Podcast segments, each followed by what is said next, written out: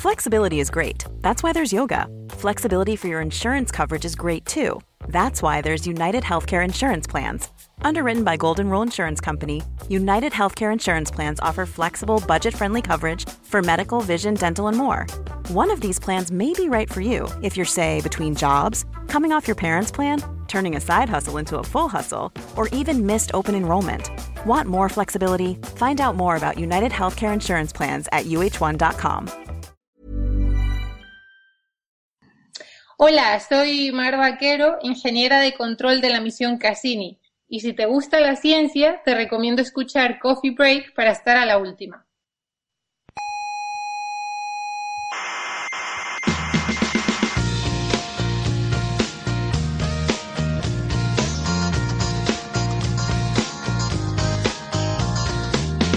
Aquí comienza Coffee Break, la tertulia semanal de la actualidad científica. Qué vergüenza de científicos ¿Por qué? derrochando esas millonadas en, en sus juguetitos Ya. cuando hay tanta gente en el mundo pasando hambre. coño. No, pero no es mucho. Por ejemplo, ¿sabía usted que la humanidad gasta más cada año en películas que en investigación espacial? Mentira. O en maquillaje, por ejemplo, se gastan más en maquillaje. Mentira. O en fútbol. Mentira. O en salir a tomar copas. No le oigo, no le oigo, no le oigo, no le Sí, oigo. sí no que me oye. No me quiere oír.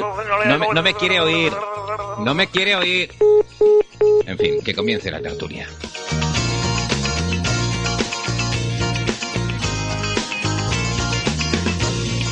Saludos, gente cientófilas del mundo y de toda la galaxia. Por fin, tenía muchas ganas de que llegara el día de hoy y, poder charlar con mis compañeros de tertulia sobre pues lo que ha sido la gran noticia de la semana. A mí personalmente, por lo menos, me tiene eh, me tiene entusiasmado, la verdad. No me estoy refiriendo a que ha vuelto la Liga de Fútbol, sino a la presunta detección de fosfano en la atmósfera de Venus. Mm, ya les digo, yo estoy de subidón, pero bueno, seguro que ahora mis compañeros me, me bajan un poco los humos y, y ponemos los pies en la tierra. Y a todas estas, perdón, que no lo he dicho, que les damos la bienvenida al Museo de la Ciencia y el Cosmos de Tenerife. Les habla Héctor Socas y esto es Coffee Break, Señal y Ruido.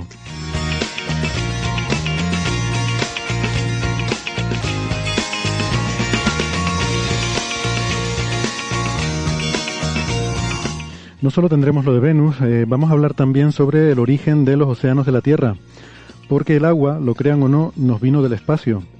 Y hablaremos de cosmología. Eh, un estudio encuentra fuertes discrepancias entre simulaciones y observaciones del ente gravitacional en cúmulos de galaxias. Y ustedes dirán, ¿y qué? Pues y mucho, porque esto significaría probablemente que la materia oscura está más concentrada de lo que predicen nuestros modelos. Y por último, un estudio teórico muy ingenioso se plantea cómo tendría que ser una teoría que pretenda explicar el universo sin materia oscura. Tema curioso, ya verán.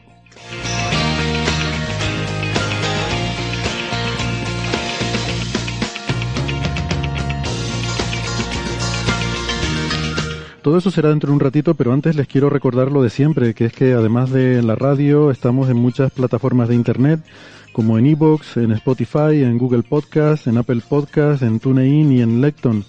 Siempre les recomendamos suscribirse, que no les cuesta nada y así no se pierden ningún episodio. Nuestra página web es señalirruido.com, todo junto y con ñ, señalirruido.com, y ahí encontrarán todos los audios de los episodios anteriores y eh, también cómo seguirnos en redes sociales. Estamos en Facebook, en Twitter y en Instagram. Y en Facebook está el Club de Fans. Eh, para contactar con nosotros nos pueden escribir a la dirección oyentes.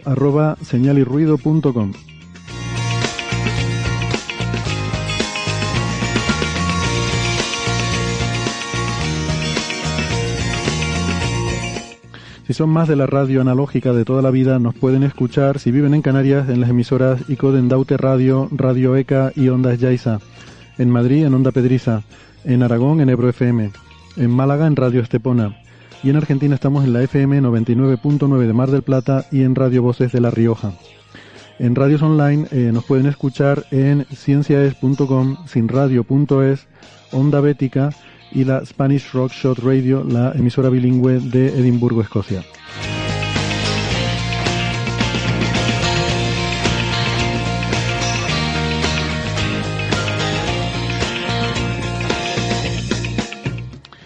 Bueno, pues para empezar saludamos a eh, las personas que están siguiendo ahora mismo el directo a través de YouTube, como siempre. Un saludo a la gente en YouTube y a la gente que ha venido también aquí hoy en directo al Museo de la Ciencia y el Cosmos de Tenerife, que, que poquito a poco vamos recuperando la, actividad. Gracias por venir. Estaba viendo ahora en el chat que, que hay gente, bueno, de, todas partes del mundo. Estoy, viendo saludos de, de Australia, de Argentina y seguro que otros países que empiezan por A también ahí. Y, nada, pues gracias. También veo de Bolivia, fíjate, pues mira, ya vamos por la B, eh, luego seguiremos por Croacia, Dinamarca y, así, ¿no? Em, no tan lejos, no en Croacia ni Dinamarca, sino en Toledo, eh, está Sara Robisco, que es ingeniera informática, y en Twitter es arroba SaraRC83. Hola Sara. Hola. ¿Qué tal? Gracias. Aquí estamos en Toledo y con un poco de miedo porque viene una tormenta, así que a lo mejor me quedo sin luz.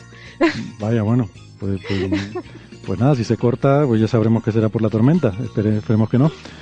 Em, en Málaga tenemos a Francis Villatoro, que es profesor en la Universidad de Málaga, es físico, eh, informático y doctor en matemáticas. En Twitter es arroba emulenews. Hola Francis, ¿qué tal?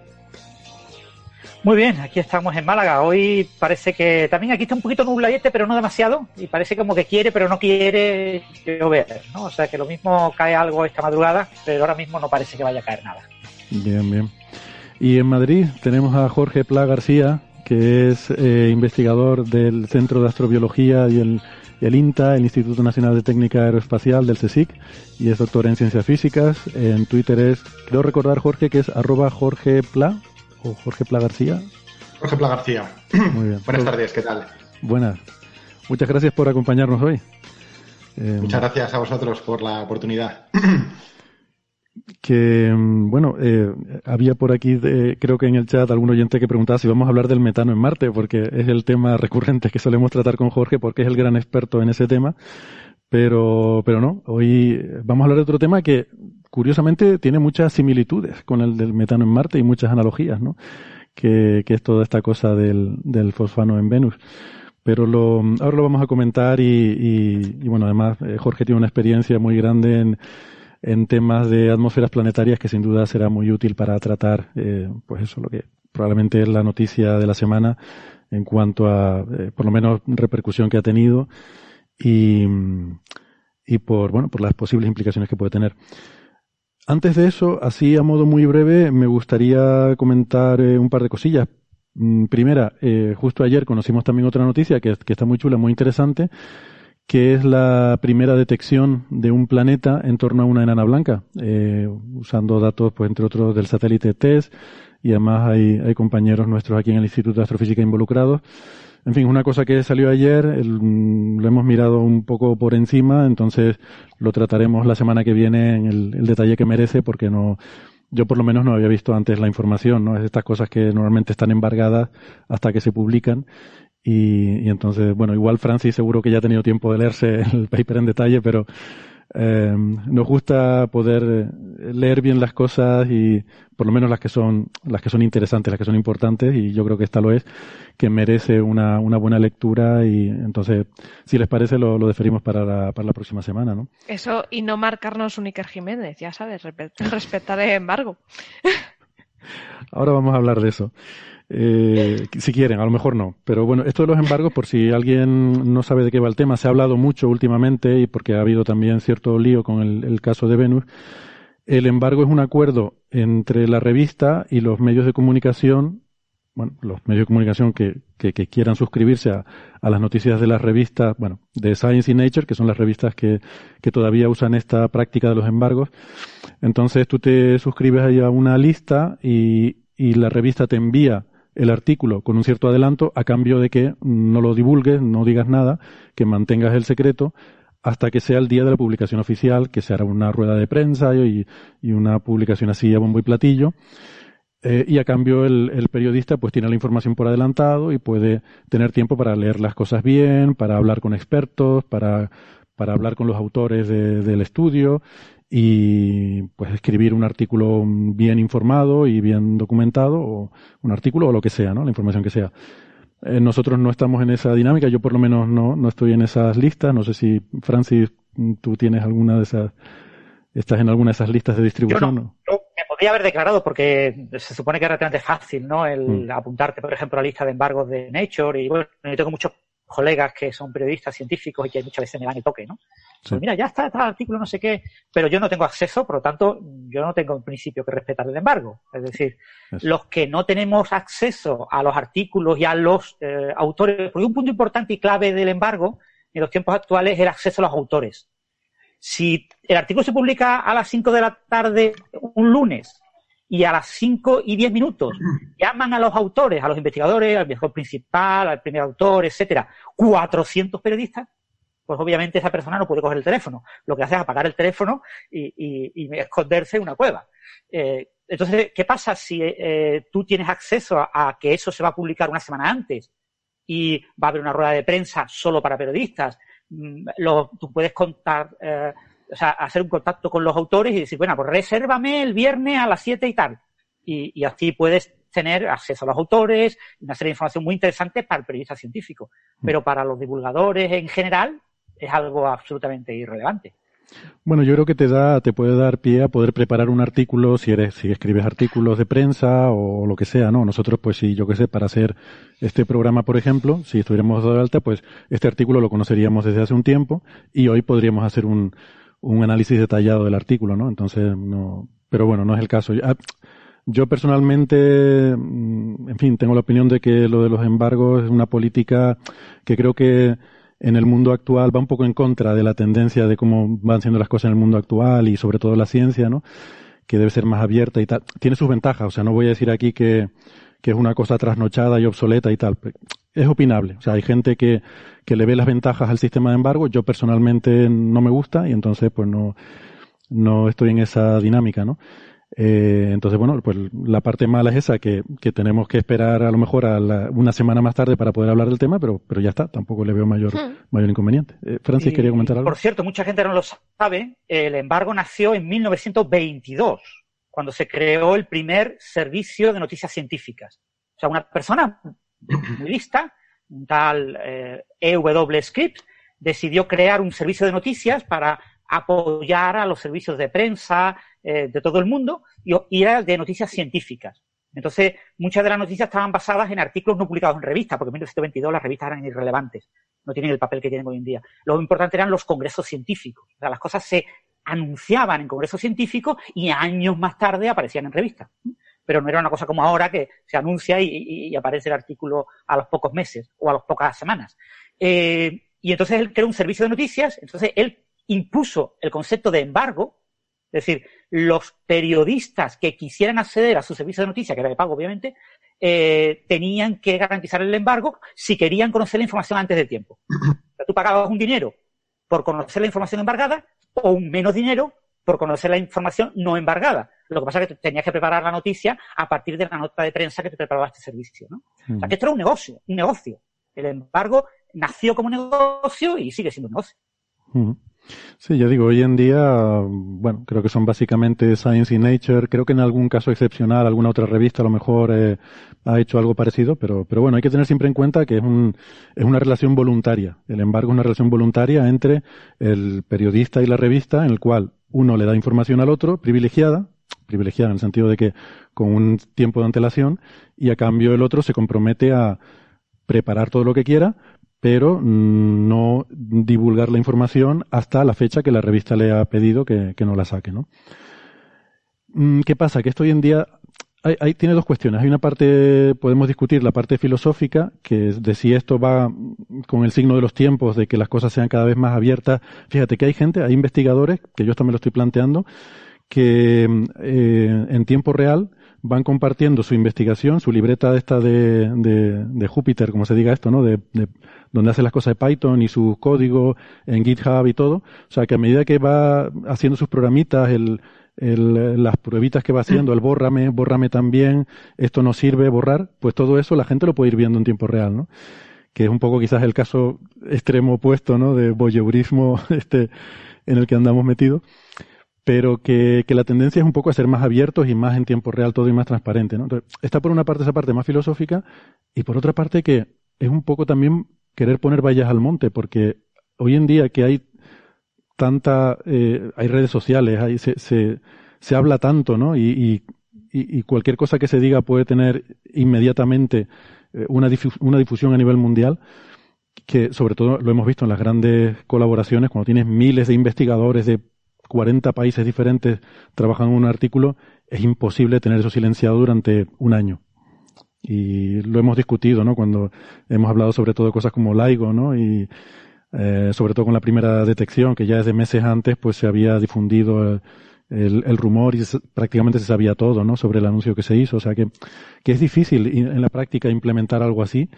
Eh, cuando es un grupo pequeño, pues sí, es más fácil llevar un secreto entre poca gente, pero cuando ya estás hablando de miles de investigadores, de muchísimos centros de investigación, es imposible mantener eso. O sea que a nivel operativo, a nivel práctico, se va haciendo cada vez más complicado también, ¿no? Por la nueva forma de, de proceder. Pero creo que esto se hace un poco por la cultura, que es algo de lo que yo me quejo, la cultura de la inmediatez que tenemos. Que, que parece que si no eres el primero en dar la noticia, de repente ya pierde mérito lo que haces, ¿no? Cuando yo creo que el mérito debería ser dar las cosas bien. Es decir, que un artículo bueno, concienzudo, donde estén las cosas bien explicadas y, y donde se haya ido al detalle, tiene más valor que, que una cosa que se haya hecho rápido, deprisa y corriendo.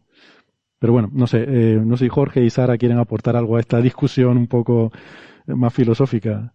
No, que ahora parece que es eh, ha entrado una cultura de todo vale, ¿no? De si no eres el primero, no tienes que ser el primero en publicar, tienes que ser y claro, eh, es un poco de vergüenza, ¿no?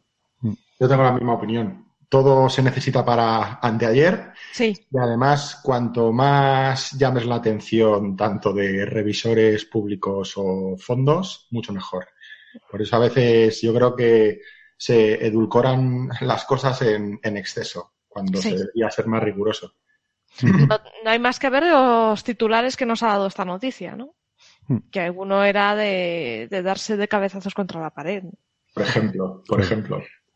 Bueno, pues si les parece, entonces vamos a empezar ya con el tema de la semana, que es el tema del fosfano en Venus. Y antes de empezar, yo cuando salió todo esto, se me ocurrió una, cosa que yo pensé que era una idea brillante y que luego resulta que, que la he visto en muchos otros sitios, ¿no? Que, es esto de mm, la relación entre, eh, o sea, que, que, que es una, una relación muy curiosa el que esta noticia parta del, de un compuesto del fósforo, eh, y la relación de esto con la etimología del nombre del planeta Venus. Eh, entonces me pareció que, que, era algo muy, muy interesante y, y entonces le, bueno, le pedí a Neferchiti que nos hablara un poco de eso rápidamente, eh, que nos contara un poco esa historia por, por resaltar un poco esa coincidencia. Entonces, esto, ha habido medios, por ejemplo, Jorge, a ti que te entrevistaron en Antena 3 el otro día para hablar del tema, justo antes, yo estaba, estaba esperando para ver tu, tu intervención en Antena 3 y justo antes de salir tú estuvo el presentador contando un poco esto. Entonces, vale, ¿lo ha contado antes? Sí, pero no lo ha contado como lo cuenta Neferchiti. El planeta Venus recibe su nombre de la diosa romana de la belleza, el amor y la fertilidad, nombre que hemos heredado nosotros de los romanos, que tomaron ellos a su vez de la tradición griega. Ya sabéis que la palabra planeta viene del griego y significa errante, porque los griegos los llamaban estrellas errantes y cada uno pertenecía a un dios. De modo que Venus para los griegos era la estrella de Afrodita. Los nombres de los planetas están siempre en genitivo en griego, el nombre de Afrodita, de Hermes. Y este planeta en concreto tenía dos nombres, fósforo al amanecer y éspero al atardecer. Fósforo viene del griego fosfotos, que significa luz, y del verbo ferein, que significa llevar, de modo que es el portador de la luz, el que trae la luz, el brillante, que se muestra al amanecer. Y un hecho curioso, fun fact, el nombre de fósforo se tradujo luego al latín como Lucifer, por lux lucis, que es luz, y fero, que es el verbo llevar, es decir, el lucífero, siempre con el sentido de el que trae la luz. Espero es la aparición del planeta al ocaso del Sol y las mitológicas Hespérides descienden de esta estrella. La primera vez que se documenta por escrito en lengua castellana el nombre fósforo para referirse al lucero del alba es en 1625, en un soneto de Pantaleón de Rivera. y como elemento químico lo tenemos documentado por primera vez en nuestra lengua en el Diccionario de Autoridades del siglo XVIII. No quiere decir esto que no se usara antes la palabra, sino que es la primera vez que tenemos el término puesto por escrito. Y otro fun fact, a finales del XIX, en un poema de José Selgas, se documenta por primera vez la expresión pajuela fosfórica para encender luz, que es una cerilla. Así que estaría muy bien que al final se encontrara vida en el brillante planeta que lleva el nombre de la diosa de la fertilidad. Bueno, pues, pues sí, se podrá haber dicho antes, pero, pero es mejor decirlo bien y, y, como acaba de hacer María. Muchas gracias, como siempre, María. Por cierto, eso no lo sabía yo, eso de la pajuela fosfórica. Eh, es gracioso, aquí en Canarias se sigue llamando fósforos a las, en fin, a lo que se llaman cerillas en el resto de, por lo menos en el resto de España, no sé cómo será en Latinoamérica. Bueno, eh, entonces es verdad, hay, hay dos eh, coincidencias interesantes, la de fósforos, como el nombre de, de Venus en griego, eh, por lo menos del Venus eh, al amanecer, y la de la diosa de la fertilidad, ¿no? Que, que engendra la vida, bueno, tiene su, tiene su gracia todo esto. Eh, la noticia, pues yo creo que ya a estas alturas, ¿no? Ya han pasado algunos días, se han reposado un poco las cosas, ya han pasado los titulares grandilocuentes del primer día y algunos un poco, eh, un poco estridentes, ¿no? Como decía Sara. Eh, yo creo que está claro a estas alturas, todos los oyentes de Coffee Break por lo menos tienen claro que no se ha encontrado vida en Venus, ni muchísimo menos. No se trata de eso. Y, bueno, y eso, eso está claro y ahora lo comentaremos. Eh, tema, ah, bueno, lo del tema del embargo venía porque eh, creo que a eso iba Sara. Eh, el día antes de salir la noticia, pues eh, eh Iker Jiménez en Cuarto Milenio, o no sé si en Cuarto Milenio en su canal de YouTube, no lo sé porque yo no, no lo sigo mucho, pero al parecer él la dio como una primicia, una exclusiva mundial que, mm, que ellos habían descubierto, ¿no? Que se iba a anunciar mañana y no sé qué. Entonces, bueno, supongo que iba por ahí tu comentario, Sara. Sí. lo curioso que se pasó un poco de frenada y se adelantó. Sí, se pasó un poco de frenada. Esto ya había salido los rumores desde antes y la razón es, y bueno, es un poco por lo que yo me enteré, ¿no? Hubo gente que me empezó a preguntar, oye, ¿qué hay de esto? Y cuando busqué en Internet, simplemente fui a buscar a Google, pues me di cuenta que lo que había pasado es que había una página web que se había adelantado y creo que dos días antes del, de, de lo debido, de cuando eh, acababa el embargo, publicó su artículo en la web. Eh, es una web que se llama earthsky.org y debió ser por error porque rápidamente lo borraron, ¿no? Y esto pasa también a veces, quiero decir que con estas cosas embargo también, como esto hay miles y miles de medios que lo llevan, pues hay veces que se, no, no es mala fe, sino que a veces se difunde por error, que puede haber sido el caso perfectamente. Y entonces, eh, claro. Y, y, una cosa, Héctor, e, esa noticia incluía un vídeo de YouTube eh, hecho por el investigador de la colaboración que ha publicado este artículo del MIT. Entonces era un mm. vídeo que estaba en el canal del MIT, público, cualquiera podía accederlo, y claro, pero nadie sabía cuál era el enlace. Supongo que nadie habitualmente visita el canal del MIT, de YouTube el MIT, ¿vale? No estamos hablando de la universidad de la esquina. La gente muy Nadie lo visita, pues nadie se da cuenta de que hayan puesto un vídeo.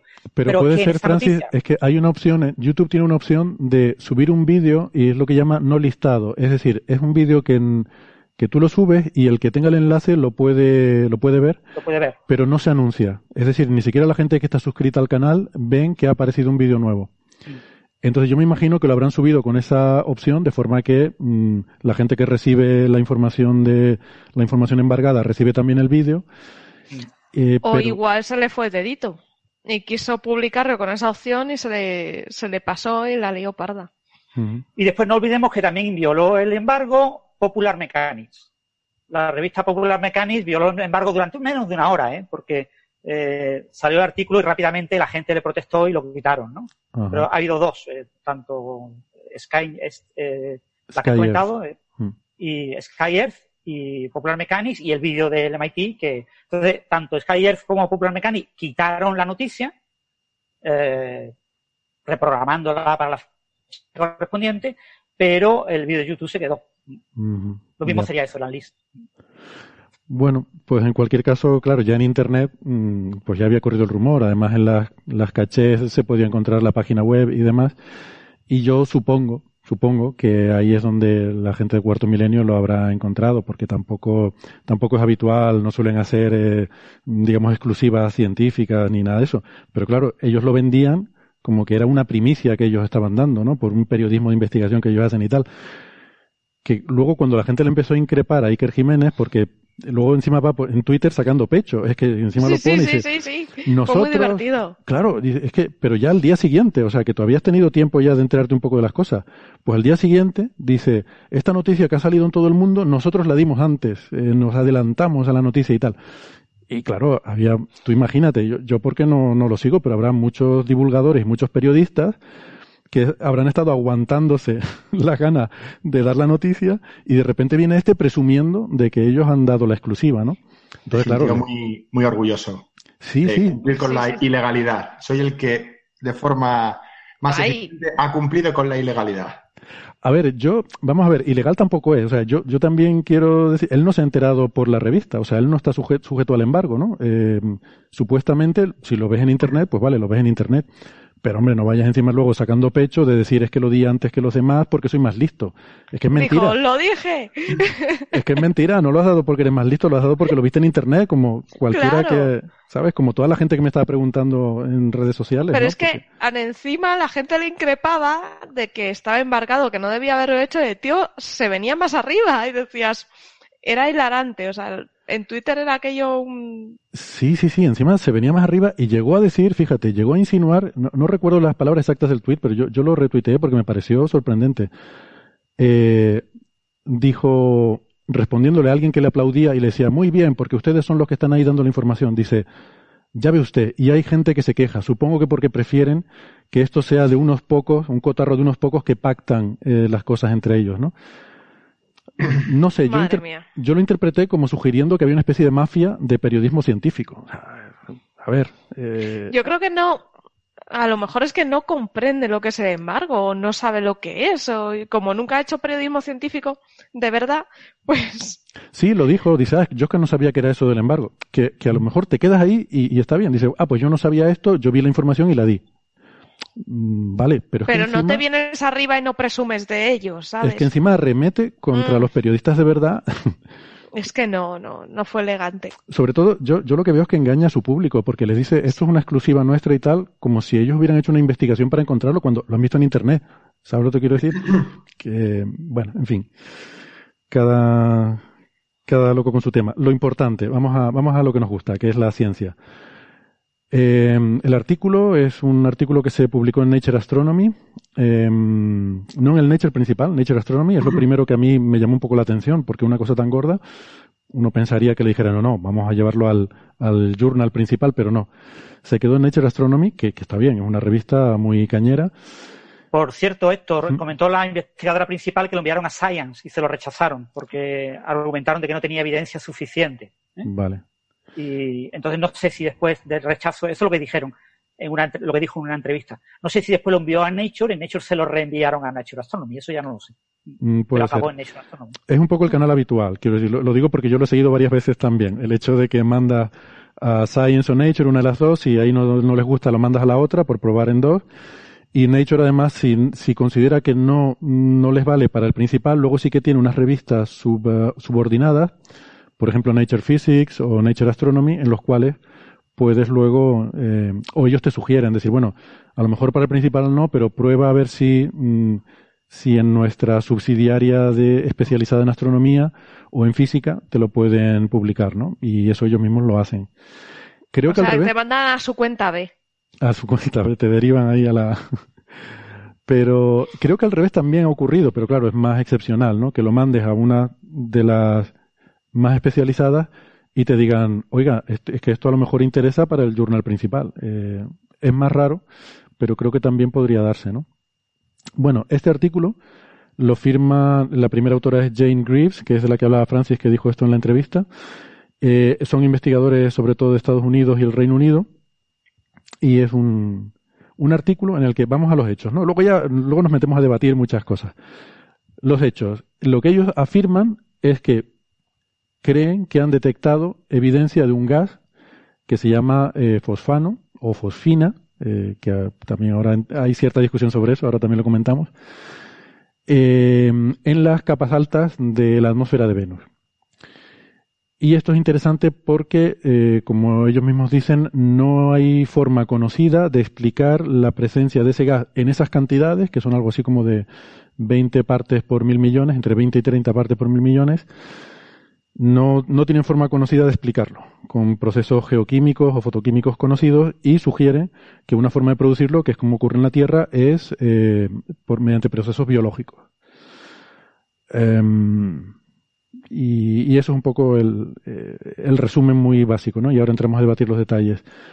Ellos, yo creo que son bastante cautos. Lo que pasa es que, claro, todas estas cosas, como tienen tanto impacto, yo he visto gente en redes sociales criticándolos por ser sensacionalistas, pero ellos dicen, fíjate, incluso en el abstract dicen la aparente presencia de fosfano.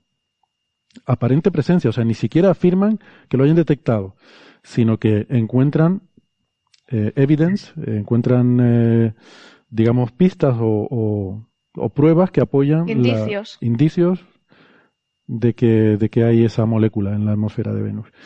De hecho, son dos papers. Eh, en uno te explican el hallazgo y en otro las posibles causas, ¿no? Que el otro son 105 páginas mm. y es súper entretenido, que a mí me ha encantado, porque te va explicando ¿Esto podría ser por procesos químicos? Pues, mm, y lo descartan por esto, por esto. Te van dando razones, ¿no? Y al final su conclusión es, no sabemos por qué. O sea, no te dicen, esto es biológico, ¿no? Te dicen, no sabemos por qué, mejor ir a investigar. No, no saben por qué de lo que han probado y de lo que conocen. Eso es. Pero puede explicarse por lo que no han probado y por lo, que Eso es. Es que tiene que ser yo creo que es la parte, la parte más floja de. Sí. Lo va por ahí. Eh, el, artículo es impecable, pero en mi opinión la parte más floja es donde intentan rebatir los mecanismos abióticos que no han conseguido reproducir para generar el fosfano. Que hay muchos más y los que han hecho los podían haber hecho de forma también más exhaustiva. Entonces, que no lo hayan encontrado ellos o que no se les haya ocurrido otros métodos que existen, no significa que no se pueda generar el fosfano de forma abiótica. Eso es. Es un poco, y, ahora le pregunto a Francis, pero aprovechando que tu intervención, Jorge, eh, es un poco una situación como la del metano en Marte, que no sabemos mm, cómo podemos juntar todos esos elementos que tú nos has explicado varias veces, ¿no? La presencia, el hecho de que desde el orbitador no se observe, el Curiosity sí lo observa dentro del cráter, eh, el, o sea, no solo la, cómo se puede eh, liberar o crear ese metano, sino cómo tienen que ser los mecanismos que operan en, la atmósfera marciana para el, tema de, la mezcla, de, o sea, juntar todas las piezas del puzzle no, se ha encontrado una forma. Eso no quiere decir que no exista, simplemente que hay que seguir investigando, ¿no? Exacto, y llega a tal punto el, el desconocimiento de la química de las atmósferas que hay procesos que se nos escapan, pero son perfectamente plausibles y que no los conozcamos o que no se produzcan en nuestros laboratorios o en nuestra atmósfera, no significa que no se produzcan. Por eso yo creo que, con mucha pena, el, fosfano venusiano se va a convertir en el nuevo metano marciano. El problema es que como el metano en la Tierra se produce entre un 90 y un 95% por actividad biológica, directa o indirecta, pues ya todo el mundo piensa que el supuesto metano detectado en Marte porque es supuesto, todavía no está confirmado al 100%, eh, es de origen biológico cuando puede ser, eh, vamos, conocemos muchísimas rutas geológicas, químicas, eh, que pueden producir ese metano sin tener que invocar a la vida. A, mí la pena que me da es que cada vez que no entendemos algo o cada vez que no comprendemos algo, siempre le echamos la culpa a ET que el, pobre hombre ya, ya sufrió suficientes palos en la película como para cargarle el muerto de todo lo que pasa siempre en Encélado, en Europa, en Marte, en Venus. Él siempre tiene la culpa de todo. Cada vez que no podemos explicar algo o cada vez que no lo reproducimos en el laboratorio, la culpa es de T. Y me da mucha pena por el pobre, pobre hombre. Francis, ¿tienes una primera valoración sobre el artículo y la detección?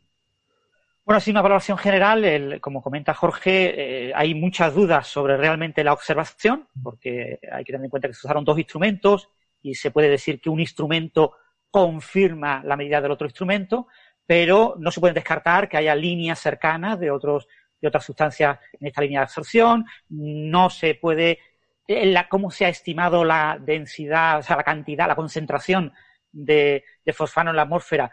Se ha utilizado un modelo de juguete muy discutible. Eh, y como comenta Jorge, eh, la hipótesis de que el origen es eh, una serie de microorganismos, pues es una hipótesis que está en la cola de un listado de un enorme número de hipótesis y que habrá que estudiar en los próximos años, ¿no? Pero realmente eh, se ha generado mucho eco mediático, pero realmente esto era un biomarcador que no se consideraba eh, válido y, lo que reivindica este artículo es que debemos de considerar el fosfano como un nuevo biomarcador. Eso la, la, noticia es, se reivindica un nuevo biomarcador. Hay aparentes señales de que podría estar en Venus.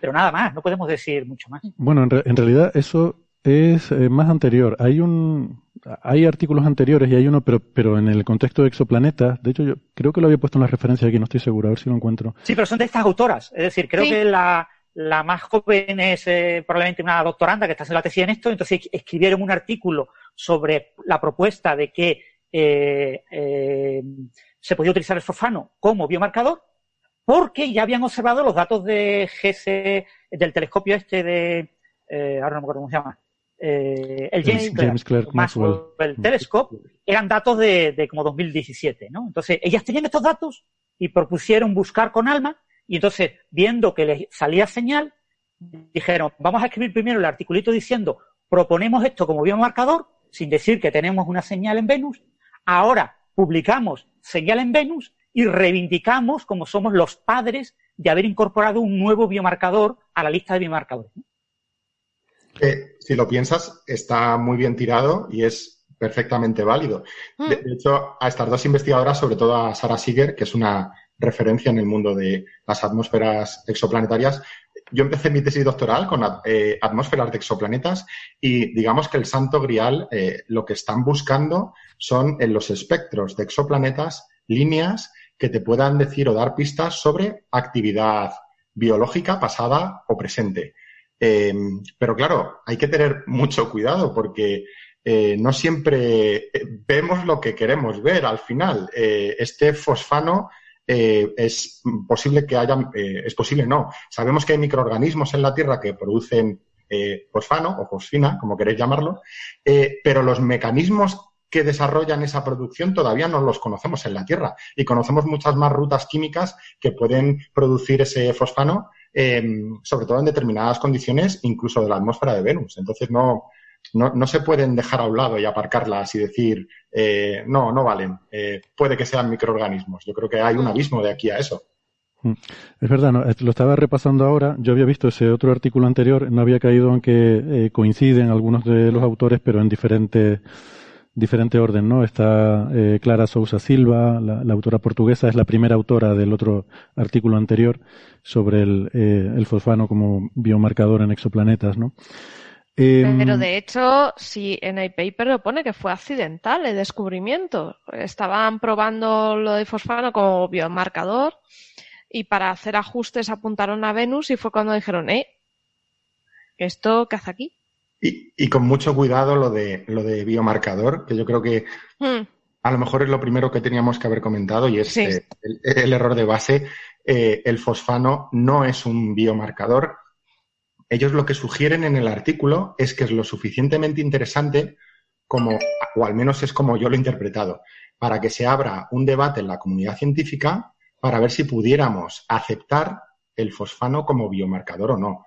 Pero es súper importante recalcar que para Bernard Simoneit, que era el padre de los biomarcadores, decía que un biomarcador tiene que ser un compuesto orgánico, el fosfano no lo es, y además tiene que ser o identificar de forma unívoca actividad metabólica de un organismo. Unívoca. Y el fosfano sabemos que se puede producir por, por otros procesos alternativos eh, químicos eh, que nada implican actividad biológica. Por eso no es un biomarcador. Mm. Eh, Supongo que depende de la definición que adoptemos de biomarcador, ¿no? Eh, yo lo, lo, suelo ver en, un sentido mucho más general, en el sentido de un indicio, ¿no? O sea, tal como tú lo, lo has eh, explicado, Jorge, parece que un biomarcador es una evidencia, una prueba de que hay vida en un planeta, ¿no? Pero yo, por lo menos, el, como lo he escuchado en el contexto en el que lo he escuchado, es como un, un marcador, un indicio, un indicador de que, de que puede haber actividad biológica. Exacto, pero esos, esos indicios tienen que ser de actividad unívoca de la vida. No puede ser un proceso que te, te falsee la señal o que te dé un falso positivo o que se pueda producir por otras alternativas. Mm.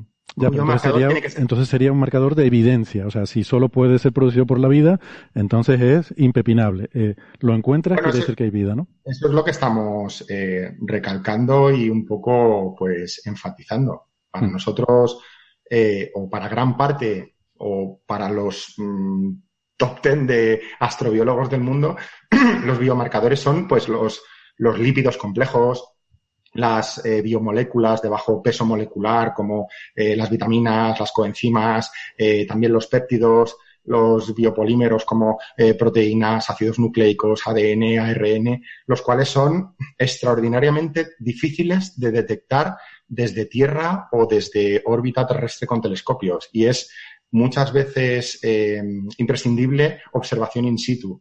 Y es por eso que a mí este artículo no solo me parece fascinante, sino que además me parece eh, genial que por fin eh, quitemos un poco el foco de Marte y nos enfoquemos en, en, el estudio in situ de la atmósfera de Venus, que es, que es fascinante. Venus es fascinante de por sí. ¿Por qué invocar a otros procesos esotéricos como bichitos verdes que generen ese fosfano, cuando Venus es, es, la leche, es súper fascinante. No hace falta inventarse nada. Bueno, lo que se dice con este trabajo es que eh, es súper importante haya o no vida en Venus. Quiero decir, si se, si se descubre que esto tiene que ver con mm, biología activa ahora mismo en Venus, sería un bombazo, sería un descubrimiento el de nuestra generación. Pero si no, significa que estamos viendo procesos eh, que no, que no conocemos, que no sabemos cómo, cómo explicar, eh, o que no saben ellos, ¿no? A lo mejor al final resulta que es una trivialidad, o al final resulta a lo mejor que es una falsa detección, que esto está mal. Recordemos que siempre decimos eso, lo que sale en un paper no es la verdad absoluta, es lo que le sale a un grupo.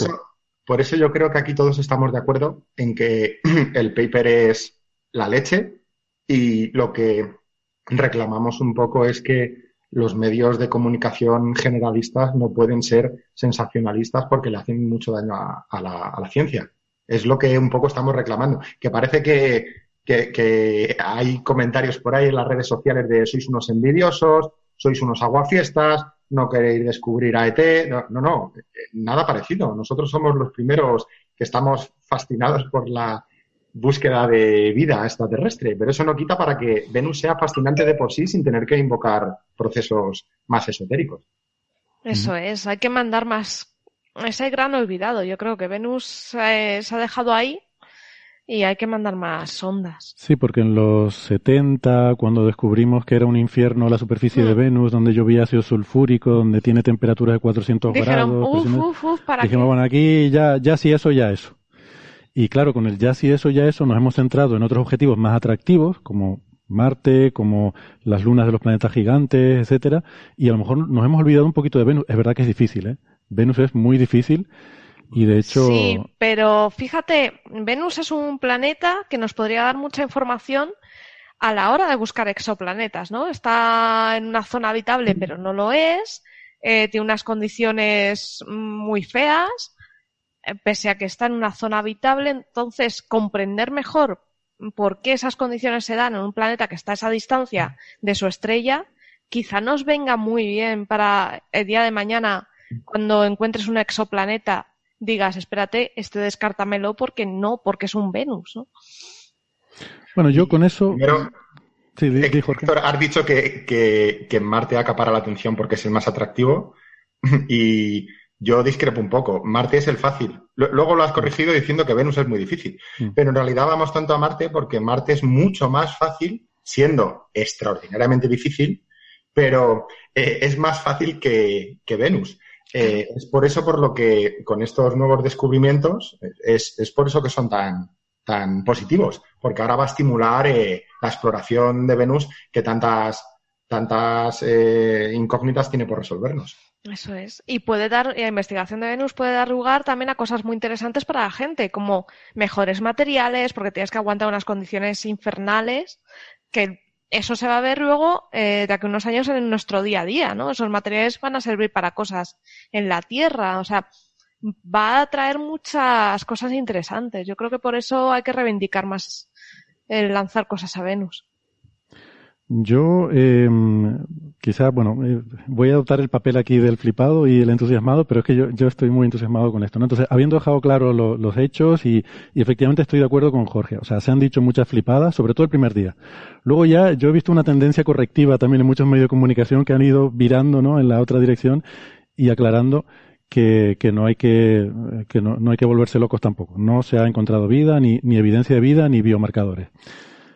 Dicho todo esto, Em, y separando un poco lo que es especulación e imaginación de lo que son hechos. O sea, lo que son hechos está claro. Se ha encontrado eh, fosfano, quizás, quizás, habrá que confirmarlo. Hace falta que otros grupos también lo, investiguen y vean si pueden corroborar o disputar o, cuestionar esta detección, que eso también, la ciencia consiste en eso.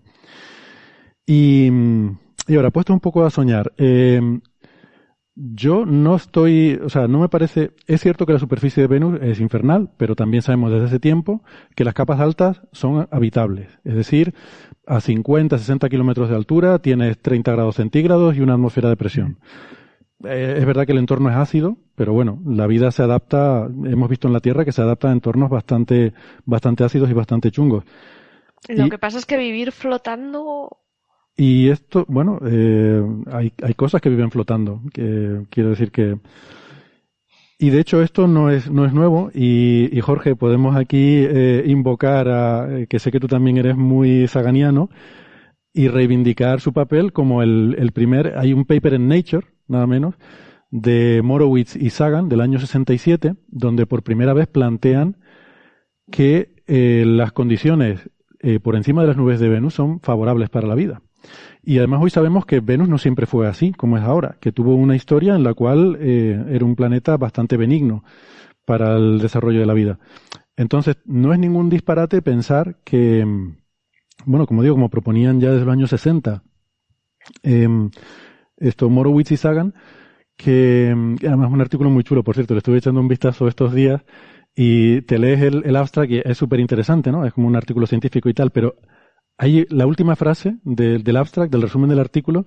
Eh, yo les reto a, cualquiera a que lo lea y que no escuchen esa frase con la voz de Sagan en su cabeza, porque estoy seguro que estoy seguro que esa frase la escribió él, porque primero te plantea no las condiciones, la posible química que puede estar teniendo lugar y tal, y entonces al final dice eh, por supuesto, se puede especular y sería mera especulación cómo podría ser una posible biología venusiana en esas nubes, tal, tal, tal. Y luego acaba diciendo, esto que sigue a continuación es una de esas, en inglés suena mucho más interesante, más, profundo. Lo que sigue a continuación es una de esas especulaciones, ¿no? Dice algo así como, eh, what follows is one such speculation. esa, lees la frase y te lo imaginas con, con esa voz así que tiene, que parece que habla siempre de forma muy profunda y muy grandilocuente, ¿no? Entonces, esa idea de la habitabilidad de las capas altas de Venus eh, es una idea antigua. Luego, yo creo que nos hemos olvidado porque empezamos a mandar sondas allí y, y aquello, bueno, la superficie es un desastre, pero la superficie. Y en la Tierra hay, eh, hay bichos que viven permanentemente flotando, ¿no? Estamos hablando, no estamos hablando de, de perros y gatos, estamos hablando de microorganismos que puedan vivir ahí en suspensión. O sea que, a ver, será o no será, pero tampoco sería un disparate, no, no quiero decir, no es una cosa inimaginable que, que pueda haber ese tipo de vida. No se puede descartar. Claro, no se puede descartar. Entonces es lo que yo digo, ¿no? Que, que tampoco, o sea, Evidentemente, evidentemente es un disparate, mm, basándose en este artículo, decir que hemos encontrado vida en Venus. Pero tampoco debemos ser taxativos en decir no hay. O sea, creo que lo honesto es decir que no sabemos. Y lo interesante es que este artículo nos vuelve a plantear la intriga, que yo creo que se nos había pasado. Y, a mí por lo menos me ha vuelto a, despertar el interés en Venus, sobre todo porque desde un punto de vista, vamos a ver, Marte es un mundo que es relativamente benigno para la vida y Y yo creo que es muy sugerente esos misterios del metano y del oxígeno que estamos viendo ahora y en los que trabaja Jorge, que nos puede, mm, o sea, que es muy sugerente a pensar, y, y por qué no, que pueda haber vida microbiana bajo la superficie, lo que sea que tenga que ver con eso. Quizás no, pero, pero podría serlo. Pero si resulta que Venus también tuviera algún tipo de vida así, esto yo creo que nos da una respuesta muy a, una pregunta muy fundamental que tiene que ver con cuánto de probable es que exista la vida, porque todavía no sabemos si es una cosa súper improbable, una especie de casualidad cósmica extrañísima, o es algo relativamente frecuente. Porque tenemos estas hipótesis de la Tierra rara, ¿no? De que es que la Tierra tiene un campo magnético, tiene una luna, tiene no sé qué, todas estas características, y, y es muy azul, y si fuera roja, a lo mejor diríamos, y es que es muy roja, y hace falta que sea roja para la vida, yo qué sé. No, sabemos hasta, Hasta el punto de que todavía no sabemos eh, o no tenemos una definición consistente de vida. En los congresos de astrobiología ni siquiera los astrobiólogos tienen una definición exacta de vida. No, no, no conocemos los mecanismos y yo creo que esta es, una parte fundamental. Si no, si no conocemos eh, la química de la atmósfera de Venus, ¿cómo nos vamos a adentrar en, en, aventurarnos y decir que hay vida en, en Venus? Eh, a mí todo este caso me recuerda mucho al problema que tuvimos con las Viking, eh, y es que el, investigador principal o, el jefe de los instrumentos astrobiológicos, Harold Klein, eh, pues sabía que, la química del suelo era muy desconocida. Y lo que propuso es, vamos primero a enviar una generación de, de instrumentos para estudiar primero la química y cuando la conozcamos, después mandamos los instrumentos astrobiológicos. Y la NASA dijo que naranjas de la China que era la primera misión que aterrizaba allí y que había que buscar vida. Y como no conocían cuáles eran los procesos químicos del suelo, les dieron un montón de falsos positivos. Ese es el problema que ha tenido Levin durante todos estos años. Pero yo creo que antes de buscar vida en la atmósfera de Venus, tenemos que, mejor, eh, que conocer mejor su, su, química. No, no podemos pretender esquiar a la primera. Tienes que primero aprender por pistas facilitas y luego ya te tiras por una negra. Pero querer tirarte ya directamente, te la vas a dar seguro, seguro. Claro, y tienes toda la razón, ¿no? Y, yo creo que eh, oigo mucha gente diciendo que hay que mandar naves para resolver este problema. Eh, quizás este problema, se, porque mandar naves va a tardar mucho tiempo, quizás esto se va a resolver en laboratorios en la Tierra, en, en, en gente que hace cálculos. O sea, ese artículo de 100 páginas que decía Sara, donde se ponían a revisar todas las posibles cadenas de reacciones y tal, no nos damos cuenta, pero el edificio de la ciencia se construye con mucho trabajo de picar piedra, de ese que la gente dice, pero ¿para qué sirve eso? Pero ¿para qué estás tú estudiando reacciones químicas que ocurren a mil grados centígrados y 40 atmósferas de presión en condiciones que no, que ni siquiera se dan en la Tierra? Y bueno, pues gracias a que alguien ha estudiado todo eso, hoy en día puede haber un trabajo que investiga la posible vida en Venus, que hace uso de todas esas reacciones que tú has estado estudiando, que parece que no servían para nada, y las necesitas. Entonces, hay mucho trabajo de picar piedra que hay que hacer para que luego alguien se lleve la gloria de decir, es que he hecho el descubrimiento del premio Nobel. Sí, pero eso está apoyado en todo el trabajo fundamental que hay de antes, ¿no? Y que nadie conoce y nadie se acuerda y la gente cuestiona. Y dice, ¿y eso para qué sirve? Y eso. puedes hacer mucho trabajo de picar piedra y puedes hacer mucho trabajo de laboratorio y puedes tener unos modelos fotoquímicos brutales y muy bien trabajados y puedes tener el problema que hemos tenido, por ejemplo, con la atmósfera de Titán, donde en los años 80 se descubrió monóxido de carbono y no encajaba para nada en ninguno de los modelos. ¿Qué hace esta molécula aquí si es que no puede estar? No encajaba ni en los modelos fotoquímicos existentes, ni en los laboratorios, ni en la teoría, en nada en nuestro conocimiento. Y ahora hemos descubierto que es que resulta que Encélado está emitiendo mucho vapor de agua al sistema eh, de las lunas de Saturno y este vapor de agua se cuela en el interior de la atmósfera de Titán y es el que introduce en estas reacciones químicas el monóxido de carbono. Nos faltaba esa pieza del puzzle. Seguramente nos falten eh, la mayoría de las piezas del puzzle de la atmósfera de Venus. Por eso vayamos allí, estudiemos la química de Venus y luego ya pues hagamos todas las interpretaciones. Mm, allí y aquí. O sea, la química de Venus también hay que estudiarla aquí. Exacto. Con trabajos teóricos. y necesitas más pistas, necesitas estar más cerca, ver más. Estoy, y sobre todo necesitas algo que no tenga la contaminación de nuestra atmósfera, que también puede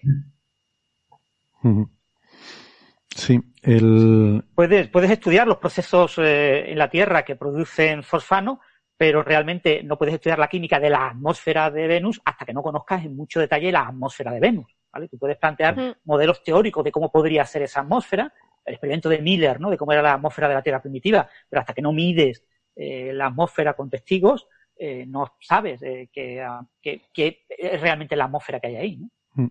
Yo creo que el caso de Marte es un buen ejemplo, ¿no? Que hemos mandado un montón de misiones y tenemos rovers y estaciones meteorológicas y de todo, y ahora estamos empezando a tener un conocimiento detallado. En Venus no tenemos nada de eso. O sea, en Venus estamos como Marte en los años 70, ¿no?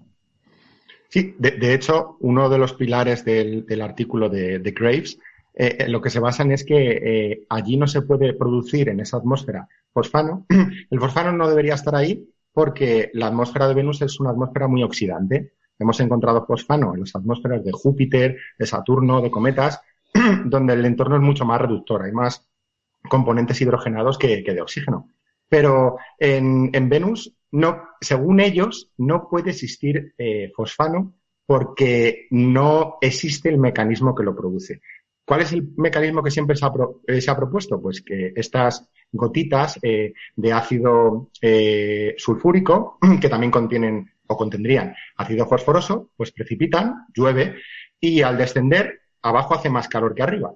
Se calientan y el fosforoso al calentarse emite fosfano. Esto es lo que, lo que yo creo que está pasando. Ellos dicen que esto no puede pasar porque en esa atmósfera no puede haber ácido fosforoso. ¿Y por qué dicen que no puede haber? Porque el fosforoso lo produce la reducción del ácido fosfórico. Eh, y como la atmósfera es tan oxidante que ese proceso no se puede dar. Cuando sabemos que ese, eh, tú puedes producir perfectamente fosforoso sin fosfórico. Lo puedes producir eh, con óxido de fósforo, que es una molécula que descubrieron las sondas Vega soviéticas en el año 85 y publicó nuestro compañero Krasnopolsky en el 89. Hay mucho óxido de fósforo que recombinado con el agua y con otros compuestos puede producir el fosforoso necesario para que al precipitar y calentarse emita el fosfano que se ha observado ahora. O sea que el proceso, el proceso existe. Eh, lo que pasa es que ellos eh, además lo han, eh, lo han ninguneado diciendo que, que, no se puede dar en Venus cuando sabemos que perfectamente sí, sí es posible. Bueno, pues ahora vamos a seguir hablando de eso un poco más en detalle de, la química, eh, pero eso lo vamos a hacer a la vuelta de pausa. Vamos a hacer una pausita para descansar un poco y tomar un café y aprovechamos para despedirnos de los oyentes que nos están escuchando por la radio, eh, recordándoles que la, en la versión en internet, en el podcast, pueden encontrar la, eh, la versión extendida del programa con toda esta discusión y luego que hablaremos de materia oscura también. Así que nada, y si están escuchando en, internet, no toquen nada, que volvemos enseguida. Hasta ahora. Hasta luego. chao. chao.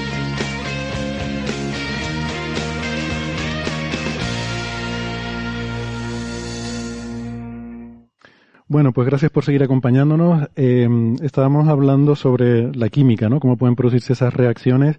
Ya les decía Sara, hay un, además de los materiales suplementarios del artículo en Nature Astronomy, hay otro paper aparte que está en el archive, no sé dónde lo han enviado, dónde lo piensan enviar, pero son más de 100 páginas. Bueno, ellos dicen el artículo de 100 páginas como para darse mucha importancia. Lectura si ligera. Si quitan las referencias son menos, son 90 y pico. ¿eh? Pero, pero no está publicado. Bueno, está en el archive, no sé dónde, no dice dónde lo han enviado. Ah, sí, sí lo dice en la primera página. Está enviado a Astrobiology, ah, una edición especial, un número especial sobre Venus. Cierto, cierto, exactamente. Pues, pues ese es un poco el. Se ha hablado mucho, yo no sé si los oyentes tienen claro cuando hablamos de atmósfera reductora, oxidante, ese tipo de cosas a que nos referimos, que es uno de los puntos clave de todo esto, ¿no? Y esto tiene que ver con, si recuerdan las clases de química en el instituto, eh, yo, yo las recuerdo muy nítidamente porque las experiencias traumáticas se me quedan grabadas. Y, y sí, dime, Jorge. Ah, que tú también. Era horrible, yo me la quité en cuanto pude. Yo, en fin, bueno, ahora que ya hemos alienado a todos nuestros oyentes químicos, eh, podemos seguir charlando amigablemente con el resto.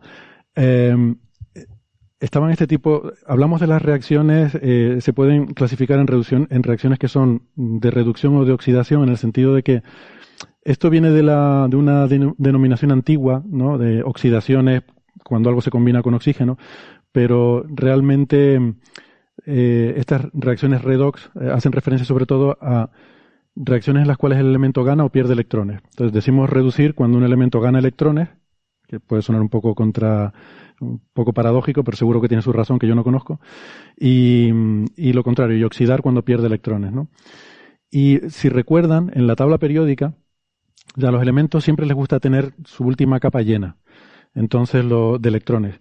En la tabla periódica a la derecha del todo están los gases nobles, que son los elementos que tienen esa última capa llena, por eso están a gusto y no reaccionan prácticamente, no tienen, no reaccionan porque, porque no tienen por qué, o sea, ellos están bien como están y no quieren reaccionar con nadie.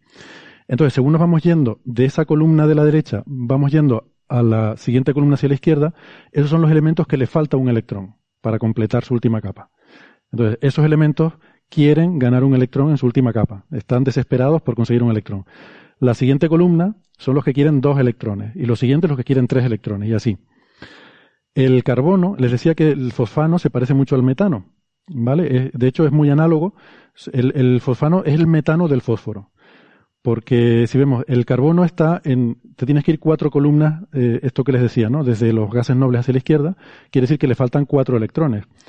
Que en el caso del metano, pues la forma sencilla de cogerlos es uniéndose con hidrógeno el hidrógeno pues favorece el ceder su electrón, de hecho está en la primera columna, entonces el carbono con cuatro hidrógenos, que es el metano, es una, molécula muy estable, porque ahí el carbono mm, se, rodea de esos cuatro hidrógenos para tener esos electrones que le faltan. ¿no? Bueno, pues el fósforo pasa algo parecido. El fósforo está en la fila de debajo del carbono, en la siguiente columna, o sea, solo le faltan tres. ¿Vale? Y por eso el pH 3, pues es la forma de tiene esos tres hidrógenos que son los que le dan los electrones con los que completa esa última capa que le falta. O sea, que es lo es el análogo, ¿no? El carbono necesita cuatro, el fósforo necesita tres, pues uno es CH4 y el otro es pH3. ¿Qué pasa? El fosfano se ha medido en, sabemos de hace tiempo que está en las atmósferas de planetas gigantes, que es lo que se dice que son atmósferas muy eh, reductoras porque abunda mucho el hidrógeno en esas atmósferas y el hidrógeno se presta rápidamente a cederte ese electrón. Entonces ahí es fácil que se forme pues metano y fosfano y estas cosas porque tienes mucho hidrógeno. Los planetas gigantes, como son tan grandes, han retenido todo el hidrógeno primordial. Mientras que los planetas más pequeñitos, los más rocosos y además más cerca del Sol, lo han perdido porque son, eh, es un elemento muy, muy volátil y lo pierde. Entonces no tienes tanto hidrógeno. Em, y en el caso de la atmósfera de Venus, pues eh, es la situación contraria, ¿no? Es a lo que se refería Jorge con que es una atmósfera muy oxidante. Ahí tienden a darse las reacciones contrarias, eh, reacciones más en la parte oxidante de, de, esa, de ese tipo de reacciones redox.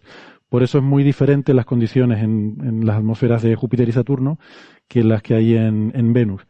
Y el hecho de que el fosfano se dé en Júpiter y Saturno no quiere decir que tenga que ser algo que se dé naturalmente o de forma sencilla en Venus. Y, es lo que explican en, en este paper, ¿no?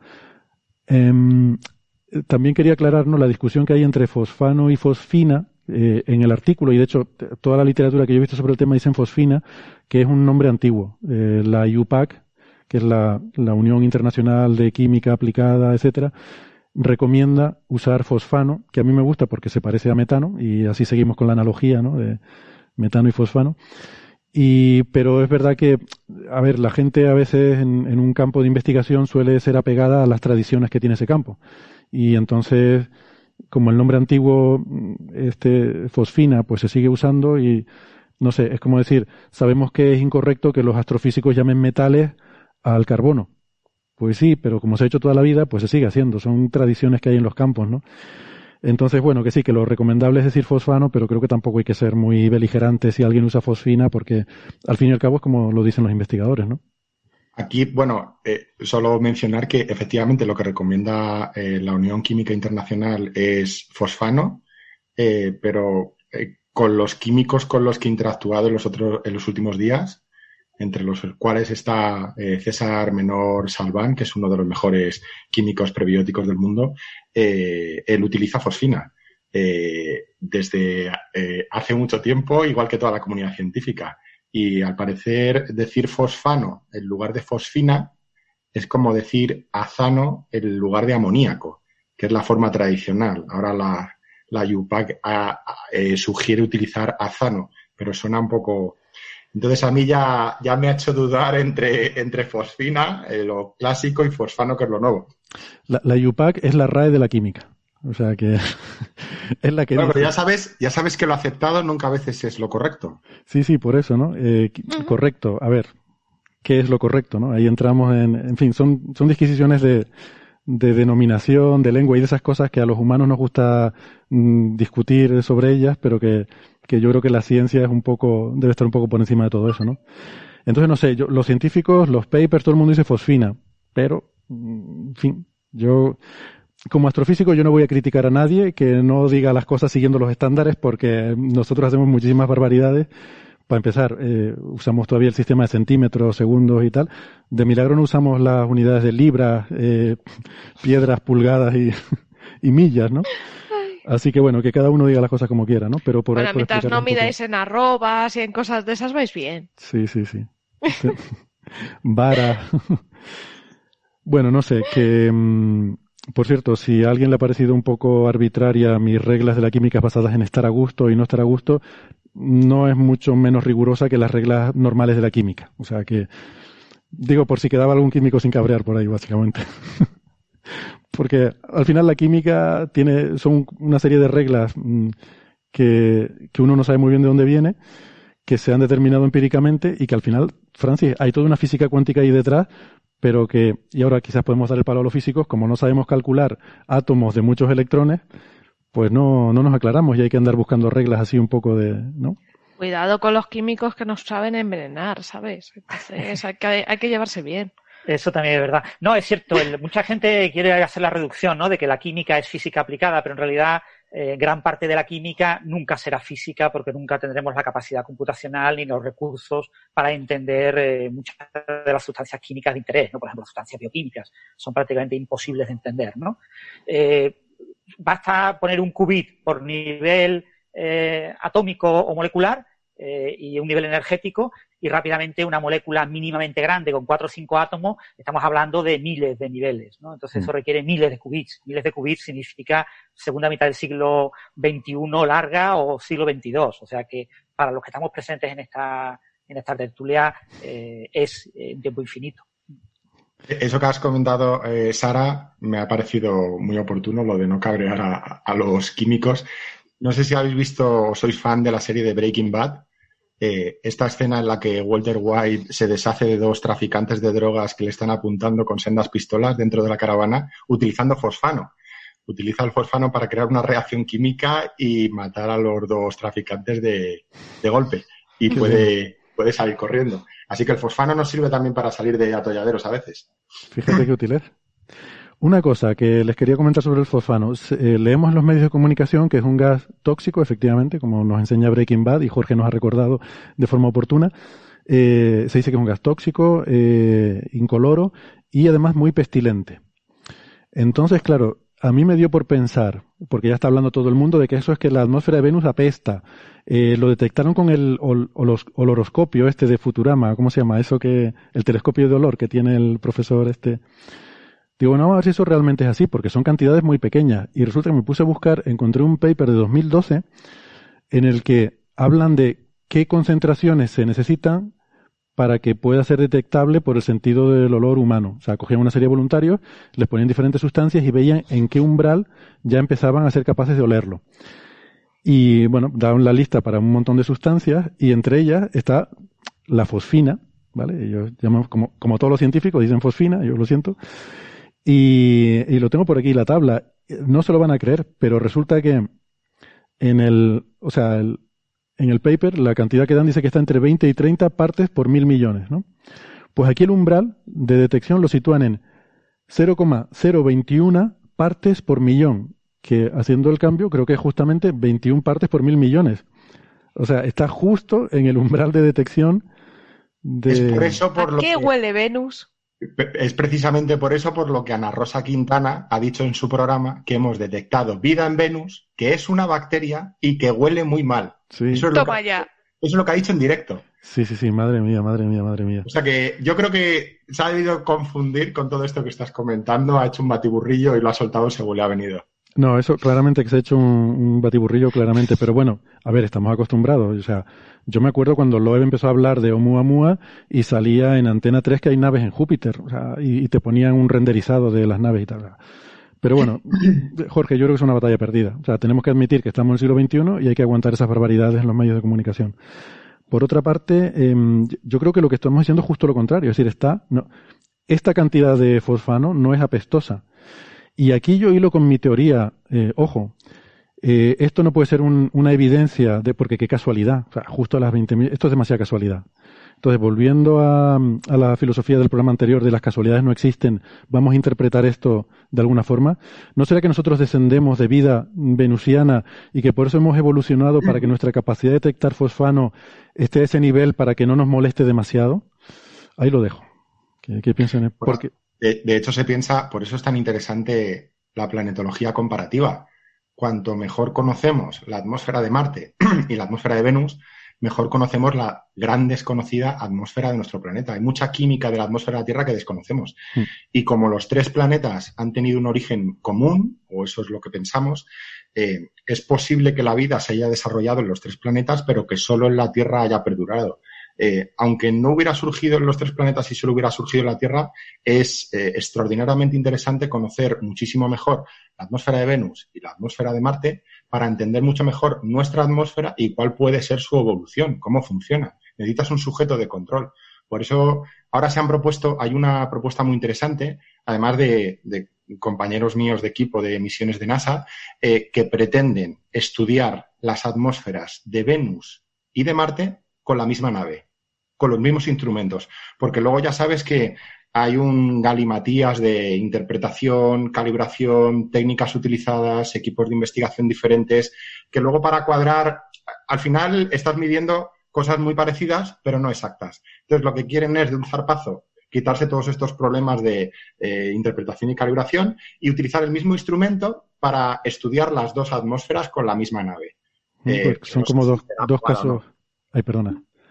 No, no, que digo que no sé si será aprobada o no. Tiene un motor iónico para moverse de, creo que primero a Marte y luego a, Venus, y, pero me parece muy interesante, la verdad. Mm. O lanzar dos a la vez. O lanzar dos a la vez. Lo que pasa, yo creo que lo, eh, en el... Y así tienes eh, in situ los dos, las dos señales. Y que, y que era más pasta. O sea, querían... Claro, hay doble. Creo que era una de medio presupuesto, como 800 millones de dólares, y no querían que fuera mucho más, mucho más costosa. El, ¿Qué te iba a decir sobre esto? No, que eh, ahora hablando en serio, que el, uno de los temas por los que es importante estudiar las atmósferas de otros planetas es porque estamos alterando la nuestra. Y, entender lo que va a pasar con nuestra atmósfera, eh, para, poderlo entender necesitamos saber qué pasa con las atmósferas de los planetas. Y Venus es un caso paradigmático de un caso extremo de efecto invernadero. O sea, en Venus pasa lo que pasa porque tiene un efecto invernadero eh, extremo.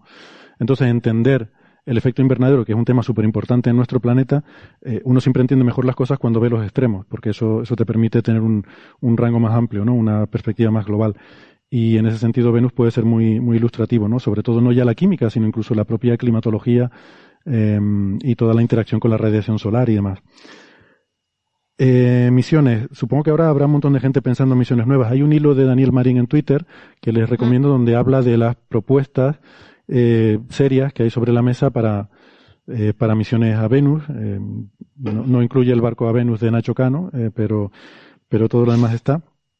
Y esta mañana eh, vi un comentario mm, que me pareció muy interesante. Tiene que ver con la misión Bepi Colombo, que no sé si recuerdan, es esa, esa nave que está de camino a Mercurio. De camino a Mercurio ya saben que es difícil ir hacia el sistema solar interior. Ya les hemos comentado que para ir hacia adentro tienes que frenarte. Y eso, eso es complicado.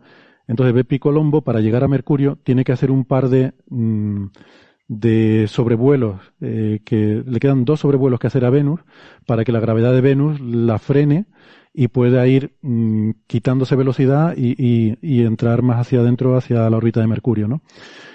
Entonces, el primer sobrevuelo será como a 10.000 kilómetros y no está muy claro que pueda aportar mucho, pero el segundo, eh, tengo entendido que pasará a 500 kilómetros de, eh, por encima de Venus.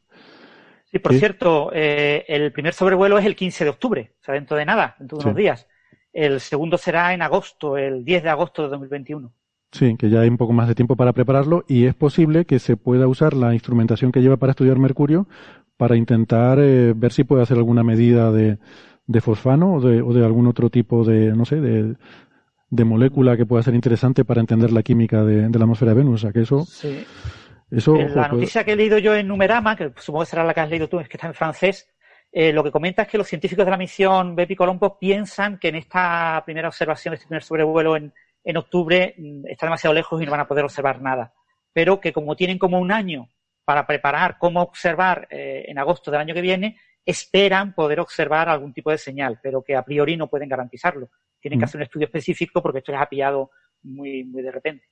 Sí, pero con lo bien que tienen caracterizados los instrumentos, seguro que en cuanto se pongan a hacer las simulaciones y los cálculos y tal, de aquí a un par de meses seguramente podrán determinar si se puede medir o no se puede o qué se podrá hacer. O sea que, es posible que en menos de lo que pensamos podamos tener información bastante cercana eh, de, en fin, de primera mano de, Venus, ¿no? O sea que eso sería, sería genial.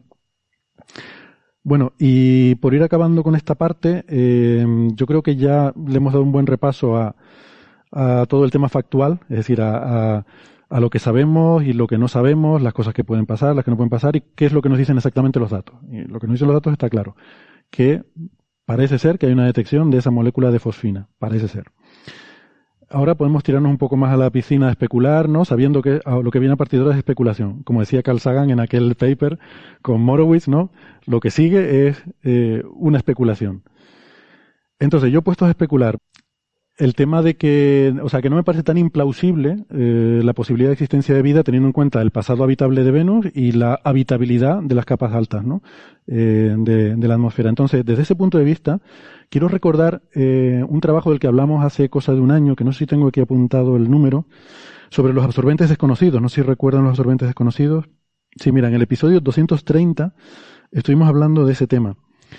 Y es uno de esos misterios que, quedan pendientes de hace mucho tiempo eh, sobre Venus y que el año pasado salió un, artículo eh, que lo tengo por aquí en el que hacían uso de, datos de varias misiones espaciales, de la Venus Express, de, Akatsuki, la, misión japonesa, de la Messenger, que fue a Mercurio también, em, en el que encontraban que, bueno, a ver, empiezo un poco, rebobino un poco. Estos absorbentes desconocidos, como su propio adjetivo indica, son desconocidos.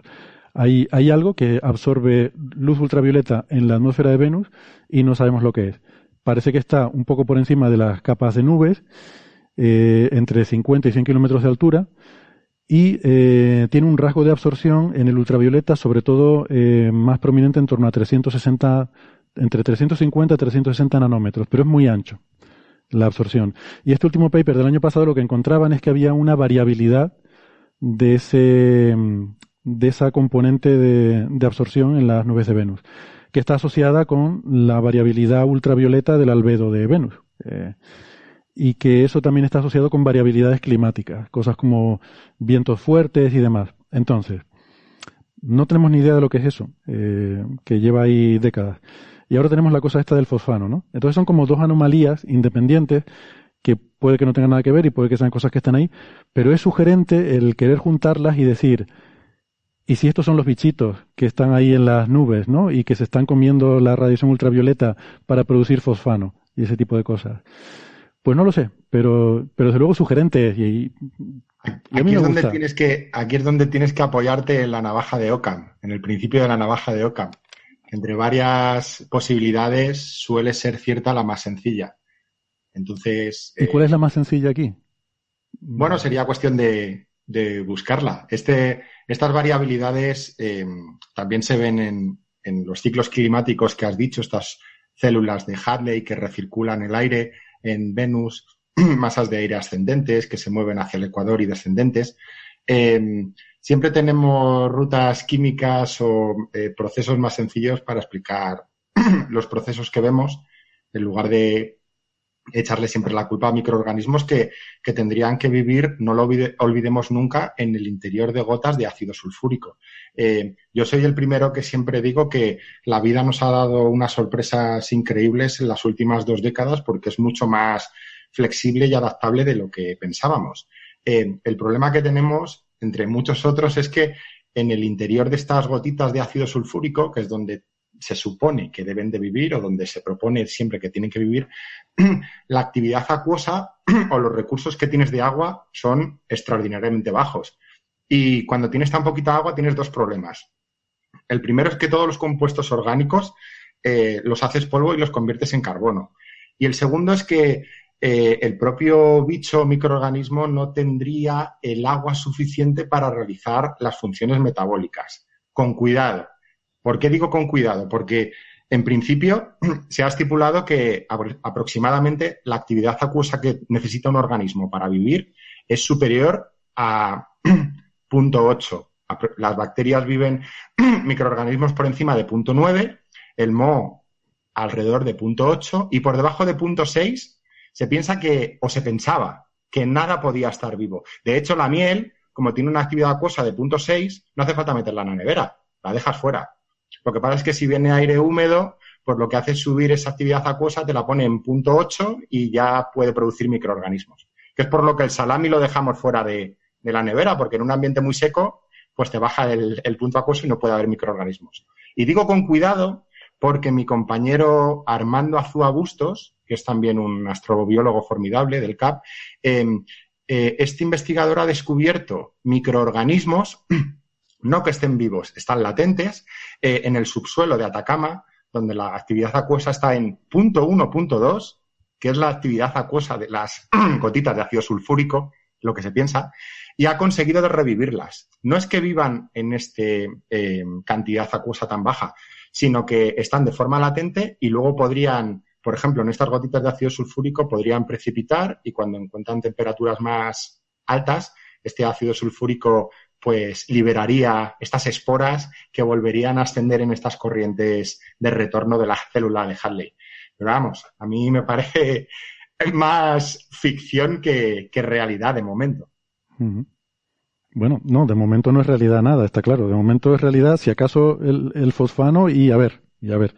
Pero yo digo por, por pensar un poco, ¿no? Y hacer un poco de, de, ciencia ficción hard, es decir, ciencia ficción eh, bien sustentada, es, em, bueno, no sé, sugerente. Desde luego, mm, no es imposible, diría yo, ¿no? sobre todo, sobre todo esto por un punto que no sé si, eh, no creo que hemos comentado todavía, que creo que es relevante, y es el hecho de que Marte, perdón, Venus, eh, Venus se supone que tuvo océanos de agua líquida en superficie hasta hace mil millones como muy tarde, ¿no? Eh, y que gran parte del oxígeno, porque gran parte de la atmósfera de, Venus es de carbono, es decir, de CO2, tiene mucho oxígeno, y ese oxígeno probablemente vino de organismos vivos que lo produjeron, al menos en la Tierra creemos que es así, entonces pudo ocurrir también en Venus. pudo haber surgido la vida en Venus en, esos, eh, en, esa época en la que Venus se parecía mucho más a lo que es la Tierra en aquella época. Y, bueno, eh, con el efecto invernadero desacerbado, al final gran parte de esa vida pues desaparece, una extinción masiva terrible, pero podrían, esos organismos, podrían haberse adaptado, microorganismos, a vivir en una cierta región de la atmósfera, en un proceso en el que hubieran poco a poco ido subiendo de altura en la atmósfera hasta actualmente estar en esa capa de 50, 60 kilómetros, y, eso podría justificar que siguieran existiendo esos organismos, aunque no existan microorganismos ni en la superficie ni en el interior de, Venus. Y, para, y para apoyar esa idea, yo creo que no hemos mencionado que eh, la superficie es un infierno, son una presión brutal de 93 atmósferas, 93 veces eh, la atmósfera de la Tierra y unas temperaturas medias de 464 grados. Pero, pero esas condiciones, ese supuesto ecosistema del que habla Francis, que se encuentra en la capa superior de, de la cubierta de nubes entre 53 y 61 kilómetros de altura, la temperatura estimada es de 30 grados centígrados, que es una temperatura pues muy chachipirulí, y hmm. la presión atmosférica es solo la mitad eh, de la que tenemos en, a nivel del mar aquí en la Tierra, de 0.5 bares.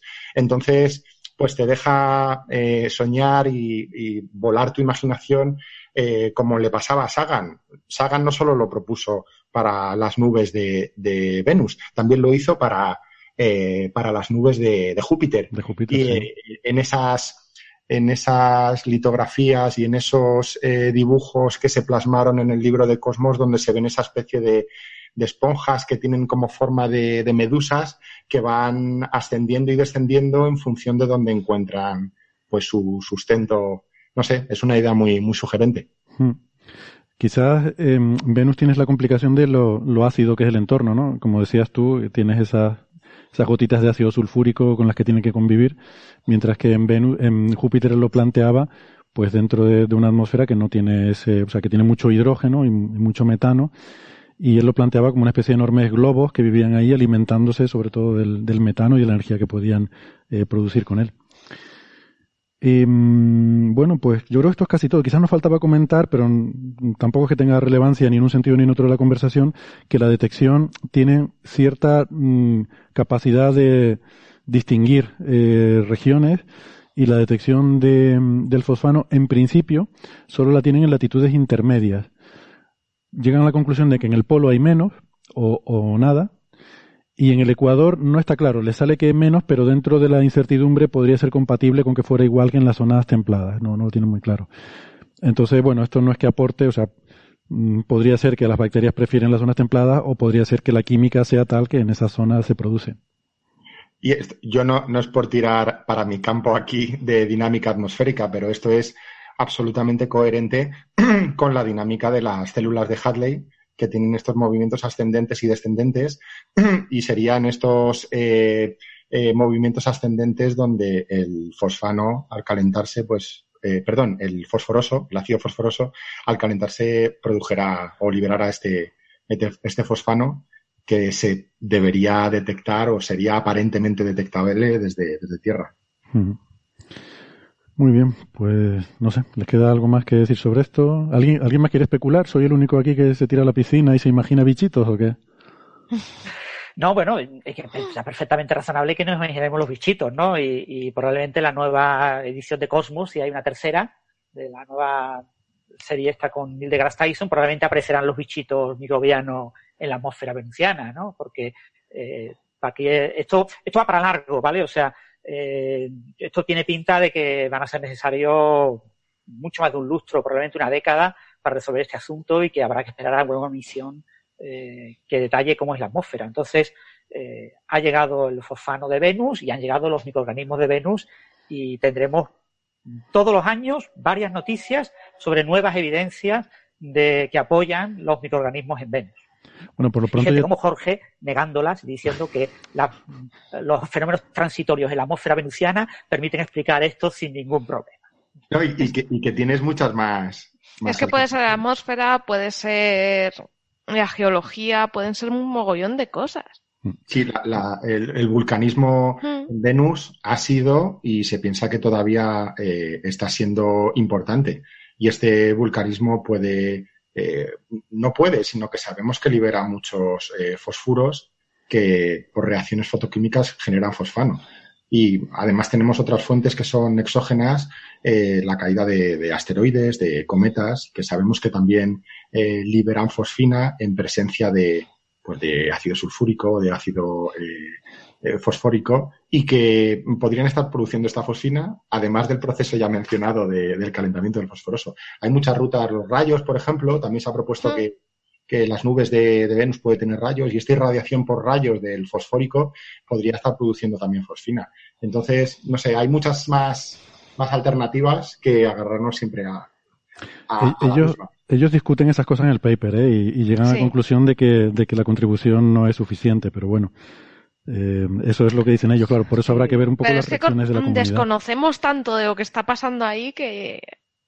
Sí, en ese sentido, Jorge, el tema de la estimación de la concentración, eso de 20 partes por millardo que han observado, eh, la estimación se basa en un toy model, ellos mismos lo reconocen, un modelo extremadamente eh, simplificado, esquemático de la dinámica. ¿Te parece confiable esa estimación? O porque ellos comentan, por ejemplo, la fuente esta de los rayos, vulcanismo, etcétera, la ponen como muchos órdenes de magnitud, incluso llegan a llegar hasta, hasta 10 órdenes de magnitud por debajo de la concentración observada, ¿no? Eh, ¿Crees que puede haber un gran problema en la estimación de esa concentración?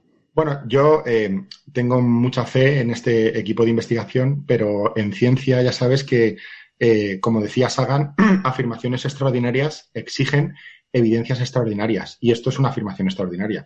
Necesita muchas más evidencias y sobre todo que otros grupos de investigación, con otros telescopios o incluso con observaciones in situ, pues también pueda reproducir estas condiciones que, como bien recalcas, este toy model es posible que estén introduciendo alguna señal espuria en el procesamiento de los datos. Y además, la, ellos siempre, como ha dicho Héctor, hablan de aparente detección.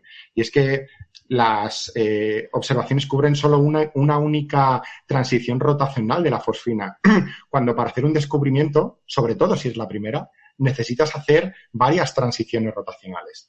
Eh, este es otro problema, pero es que un tercer problema añadido es que justo esta línea está en la línea del, dióxido de azufre. Eh, la línea es más gorda, entonces ellos interpretan que en esa línea más gorda están tanto el dióxido de azufre como la fosfina. Pueden estar perfectamente en lo correcto, pero yo creo que es muy importante eh, validarlo con más observaciones. Sí, estoy de acuerdo. El primer paso ahora mismo es confirmar esa aparente detección, como ellos mismos dicen en el propio artículo, aparente detección. Sobre la incertidumbre, ellos dan una barra de error del 50%, dicen entre 20 y 30. Que esto es el típico, hacemos la típica broma en la facultad, la gente se, se burla de la gente eh, jocosamente, cariñosamente, de la gente que hace astrofísica, diciendo que a nosotros un, un error del 50% nos parece aceptable. Y, pero es que es verdad, o sea, es que a mí que, la, que la, el nivel de fosfina sea 20 o 30 partes por mil millones no cambia nada tan importante como decir que puedes haber detectado vida extraterrestre. Entonces, en muchos casos, un 50% de error es perfectamente eh, aceptable, justificable y validable, ¿no? Y, y, por eso me gusta para reivindicarlo frente a esos compañeros que hace veintipico años, y no soy rencoroso, ¿eh? Pero tengo buena memoria. Eh, se burlaban de los que hacemos astrofísica. Pero... Bueno, por cierto, una cosa importante, Héctor, que también ya haberlo dicho. El modelo lo aplican a la señal observada por el James eh, Clerk Maxwell Telescope. Mm. Pero no a la señal observada por ALMA. La señal observada por ALMA es entre dos y tres veces más pequeña. Tiene una anchura similar, pero tiene una amplitud mucho menor. Y no sé por qué no ponen el modelo aplicado a esa señal. Entonces, esa banda de error que estás comentando es para el ajuste a eh, una de las observaciones, la observación de 2017 eh, pero no a la observación de 2019, la de ALMA. ¿Por qué no lo han hecho o por qué no se lo ha exigido los revisores? Yo ahí hipótesis no, en fin. No sé, habría que mirar eh, cómo se ha hecho, ¿no? Por eso digo que todo esto hay que, hay que evaluarlo bastante. Hay que recordar que para determinar la abundancia de algo, lo que uno tiene que hacer es eh, coger un modelo de la atmósfera y calcular, mm, lo que hacemos sintetizar, calcular cómo sería la forma de la línea espectral en ese modelo y compararlo con las observaciones y ver cuál es el rango de abundancia. Cuando, lógicamente, si tú vas disminuyendo la abundancia, el, el rasgo ese que tú observas va disminuyendo.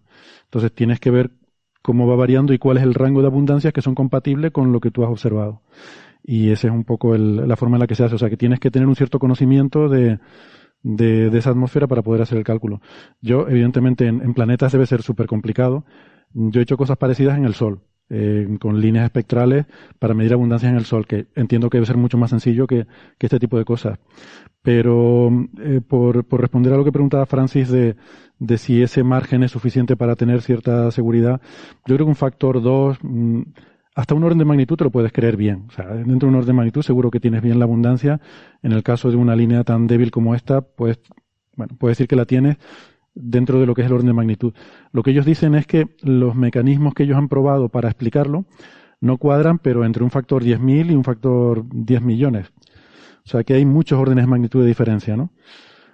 Con lo cual, insisto, siempre siguiendo lo que ellos dicen, eh, la detección es está muy por encima de lo que sería explicable muchos órdenes de magnitud, independientemente de que puedas eh, subir o bajar un poco ese umbral.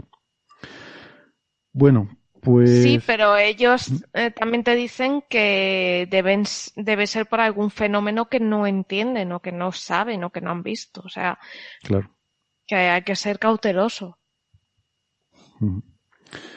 Pues nada, ¿tienen algún último comentario sobre este tema o, o pasamos al siguiente? Vale. Yo creo que ya hemos abusado mucho de tu amabilidad, Jorge, que nos hemos alargado bastante más de lo que pensaba. No, no me lo explico, no, no, nos suele pasar. Es la primera vez que me pasa. No, no nos Pero... gusta enrollarnos, que va. Estoy, estoy más a gusto que, con vosotros que con las interminables telecons de, de las misiones espaciales. Te iba a decir Pero, que sé que a ti también te gusta hablar de estas cosas, ¿no? Y que, y que quiero aclarar para la gente a lo mejor que, que se haya quedado una impresión equivocada, que, que Jorge no es ningún cascarrabia, sino al contrario es una persona que le fascina mucho también la, la posibilidad de la exovida y de hecho por eso eres astrobiólogo, ¿no? Para buscar muy bien. Muy bien, porque me han dado palos esta semana, nos estás quitando la ilusión, eres una guapita joder, si soy yo el primero que todas las noches me acuesto pensando en marcianitos verdes y, y coño, que estamos eh, contigo mismo, eh, eh, colaborando con John Lomber en la búsqueda activa en un proyecto SETI, en, en el One Message, intentando enviar un, un, mensaje a las estrellas. Vamos, que yo soy el primer friki y el primer ilusionado. Yo no, no quiero quitar, pero también hay que ser riguroso. Sí, hay que tener imaginación y escepticismo, ¿no? es, es de Sagan también. Vale. bueno, Eh, pues, pues nada, que, eso, que muchas gracias Jorge. Eh, ha sido un placer tenerte hoy para hablar de, este tema y contar con tu experiencia. Nosotros vamos a seguir adelante y vamos a hablar con, vamos a seguir hablando de temas de geología planetaria. En este caso, sobre un artículo eh, muy chulo que de hecho teníamos para hace un par de semanas, pero la actualidad nos ha comido y no lo hemos podido sacar hasta hoy y casi que se nos va también hoy sin poderlo sacar.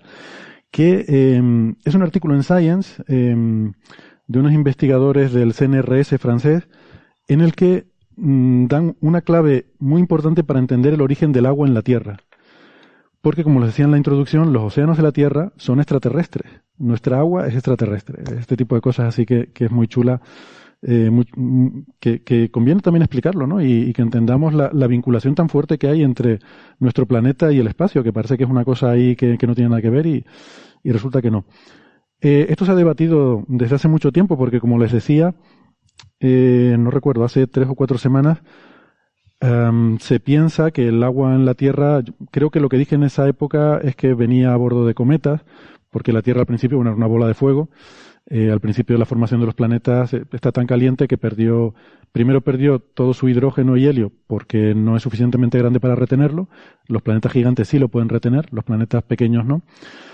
Y, y luego los volátiles, al estar tan caliente, cosas como el agua se evaporan. Eh, luego la superficie, una vez que el planeta mm, se estabilizó, se solidificó, se enfrió, eh, en el bombardeo mm, posterior, cuando todavía el sistema solar era joven e inmaduro, había colisiones muy frecuentes, pues sufrió muchas colisiones de asteroides, de cometas, etcétera. Y bueno, por lo menos la, la idea que yo tenía de, de, hace mucho tiempo, de cuando estudié, es que se suponía que eran sobre todo los cometas, que al fin y al cabo son grandes bolas de nieve, las que al caer en la Tierra habían aportado esa agua. ¿no? Eh, esto parece que ha ido evolucionando en los últimos años. Ahora se piensa más en los meteoritos, meteoritos que son asteroides. Al fin y al cabo, eh, creo que esto lo he comentado alguna vez, la distinción entre asteroide y cometa no es una distinción muy, muy rígida. Es básicamente lo mismo, solo que los cometas tienen mucho hielo. Y entonces mm, son cuerpos que originariamente provienen del sistema solar exterior, de los confines del sistema solar, están a temperaturas bajísimas. Cuando por la razón que sea caen hacia el Sol, al acercarse al Sol se calientan, ese hielo se sublima, forman la cola y, por eso los vemos con esa cola tan bonita y bueno, luego pasan alrededor del Sol y vuelven a alejarse y se vuelven a convertir en bolas de hielo. En los sistemas planetarios hay una, hay una, una distancia crítica que se suele llamar la línea de hielo o línea de nieve también se dice a veces, que es básicamente hasta donde la radiación de la estrella ha vaporizado el hielo original que, estuviera presente de, la formación de, la nube primigenia. ¿no? En el caso del sistema solar, las estimaciones más actuales, eso está ahora mismo, por lo que se cree, en el borde exterior del cinturón de asteroides. Entonces, por eso, del cinturón de asteroides para afuera, tenemos muchos cuerpos helados. Las lunas de los planetas gigantes son, son cuerpos cubiertos de hielo, los cometas que están ahí fuera están cubiertos de hielo, pero sin embargo los asteroides del cinturón y todo lo que hay de ahí hacia adentro son rocas, porque todo el hielo se ha evaporado y solo queda la parte rocosa. Bueno, pues estábamos hablando de seres hace poco, de que parece ser que hay agua en su interior, o sea que parece que estos asteroides, aunque en, su en, su, en su superficie en, estén totalmente secos y desérticos, pues que su interior sí que puede albergar todavía eh, parte de esa agua originaria. Y bueno, pues volvemos a este artículo que les decía, eh, como les digo, investigadores del CNRS francés, eh, Logan Piani es el primer autor, han hecho una investigación estudiando diferentes meteoritos en los que llegan a la conclusión de que es un tipo particular de meteorito que se llaman las condritas instatíticas, que son los que han suministrado la mayor parte del agua que hay en la Tierra.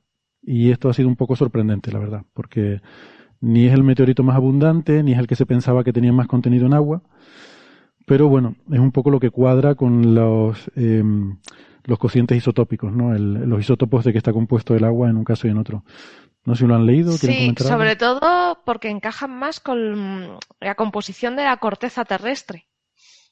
Eh, este tipo de condritas eh, casan más. A mí me llamó la atención porque, claro, mm, las condritas estatíticas son las primeras que hicieron el aglomeramiento este, el conglomerado de la Tierra. Entonces, al estar dentro del sistema solar, se dice, pues, aquello de calor tiene que haber perdido el agua, y parece ser que no, que no tenían agua, sino que tenían hidrógeno, y ese hidrógeno es el posible causante de buena parte de la Tierra, de la, de la, de, de la corteza. Del agua, de la... Eso es. Sí, porque es verdad, olvidé decir eso. Mm, el requisito no es necesariamente que traigan agua, pero por lo menos que traigan hidrógeno. Porque, hidrógeno. Porque luego eh, con oxígeno enseguida formas agua, ¿no? Muy rápidamente. Y, y sí, parece que mm, hmm. parece que proviene de ahí. Eh, ¿Tú lo has podido leer, Francis? Ah. Sí, perdona, perdona, Sara. Sí, yo sí, leí el artículo para la semana anterior, que lo íbamos a discutir, pero al final se ha retrasado. Eh, bueno, no sé si lo habéis comentado un poco cuál es la noticia, ¿no? Se han estudiado una serie de, meteoritos encontrados en la Tierra, unos 13 cuerpos, hmm. y, son cuerpos que, bueno, son eh, conditas eh, carbonáceas que en principio se pensaba que eran cuerpos secos, ¿no? Que eran cuerpos que tenían un bajísimo, como has comentado esto, eh, bajísimo contenido de agua o de hielo de agua. ¿no? Son, perdona, eh, condritas estatíticas son las que han analizado aquí. Sí, las carbonáceas son las que se pensaba que provocaban eh, la mayor parte del agua de la Tierra. Exactamente. Porque son las más comunes, las carbonáceas. de estatita, exactamente. Eso es. Y, bueno, pues lo que se ha observado en el nuevo análisis es que parece que contienen mucha más agua de la que se pensaba. ¿no? Y, mm. entonces su, se ha estimado la contribución que podrían haber tenido en la Tierra primitiva al contenido de agua de nuestros océanos y el resultado final es que podrían explicar prácticamente la totalidad del agua observada, ¿no? Con lo que eh, nos cambia completamente la imagen de cuál podría ser el origen de los océanos en la Tierra. Sí, pero fíjate, a mí lo que me llamó la atención es que coincide toda esa cantidad de hidrógeno y la composición de la condrita estatítica, si se corresponde, es isotópica con la corteza de la Tierra, ¿vale? Pero la parte más superficial, o sea, el agua que hay en nuestra atmósfera y océanos, eso no se corresponde con ese tipo de condrita, sino que se corresponde con la, con la otra, con la mm, carbonácea, ¿no? Con la carbonácea. Entonces se piensa que en un inicio los impactos eran de estatítica y luego en los últimos eh, años de formación de la Tierra llegaron las carbonáceas, fueron pegando pepinazos y dieron lugar a ese agua superficial. Porque estas sí que son las ricas en agua, las que vienen de fuera. Pero se corresponden solo a eso, con atmósfera y eh, eh, océano. Pero las que hay mm, en la corteza, o sea, subterránea es. Esto se saca de, mm, les decía, ¿no? De las relaciones isotópicas es eh, cuánto, por ejemplo, en, el agua hay un cierto porcentaje que, que el, o sea, la molécula de agua pues es un átomo de hidrógeno y dos de oxígeno, mm. pero al revés. Eh, pero la cuestión es que el hidrógeno, puedes tener el hidrógeno, eh, digamos normal, que está hecho con un protón y un electrón, pero en una pequeña fracción de las moléculas, uno de los hidrógenos es de deuterio. Es decir, Eso es. tienes un protón y un neutrón con un electrón. Químicamente es lo mismo, es un isótopo, químicamente se comporta exactamente igual que el hidrógeno, pero es más pesado. Simplemente, simplemente eso. Entonces, la proporción de la relación de cuánto deuterio a cuánto hidrógeno encuentras en una cierta cantidad de agua eso es la relación isotópica, eso es una, una, firma que te puede indicar de dónde viene, de dónde viene esa agua. En general, las cosas que vienen del espacio exterior, yo supongo, no, no, sé muy bien por qué, pero imagino que tiene que ver con el bombardeo de rayos cósmicos y de partículas cargadas del Sol, hace que suelen tener relaciones isotópicas más anómalas. O sea, suelen tener más isótopos. Más deuterio. Sí, en este caso más deuterio, incluso tritio. Por ejemplo, la superficie de la Luna, eh, hay, hay un montón de isótopos en la capa más, más externa de los isótopos inestables porque se están produciendo continuamente por el bombardeo de, radiación. ¿no? Entonces, supongo que algo parecido pasa con los asteroides y, y, los meteoritos tienen típicamente una composición de una composición isotópica de deuterio frente a hidrógeno en este caso más alta de lo, de lo que es habitual en la Tierra. Hmm. Y entonces mirando esas composiciones isotópicas, esto ya se había hecho con hidrógeno y, y deuterio, la novedad en este artículo es que lo hacen también con nitrógeno. O sea, en nitrógeno el, el isótopo normal tiene 14 nucleones y eh, hay un isótopo con 15, el nitrógeno 15, que pueden ver la relación entre isótopo 15, entre nitrógeno 15 y nitrógeno 14 y, eso te indica eh, la procedencia de, de, ese material.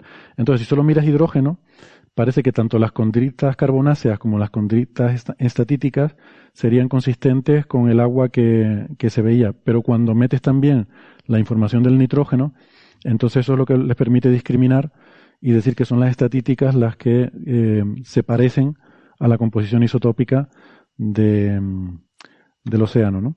También, lo, también la comparan con la de cometas, ¿no? no sé si tengo aquí los valores, pero... Sí, porque fueron perforando cometas.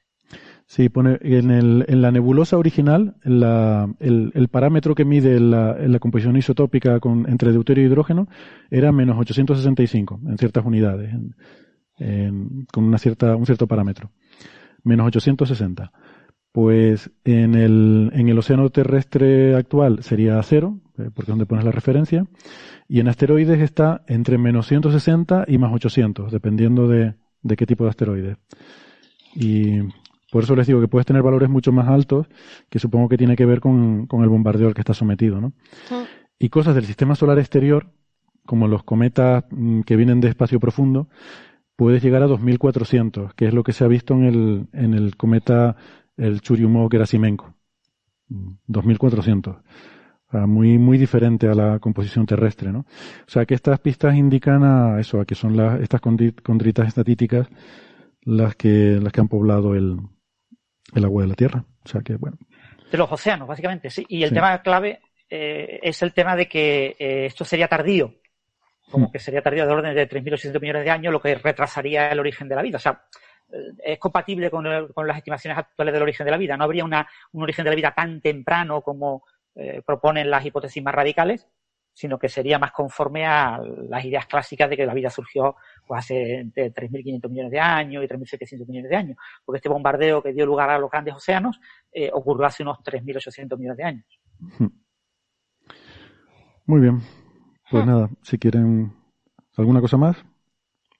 Sí, nos falta Alberto, ¿no? Que nos comente este tipo de temas que él le apasionan y seguro que lo contaría con enorme pasión. Sí, sí, sí, sí, sí. Mira, nos lo podemos apuntar para el próximo día que venga. Si quiere, le ponemos de tarea que se escuche esto que, acabamos de, explicar y que si quiere eh, abundar en más detalles, pues que es bienvenido a hacerlo.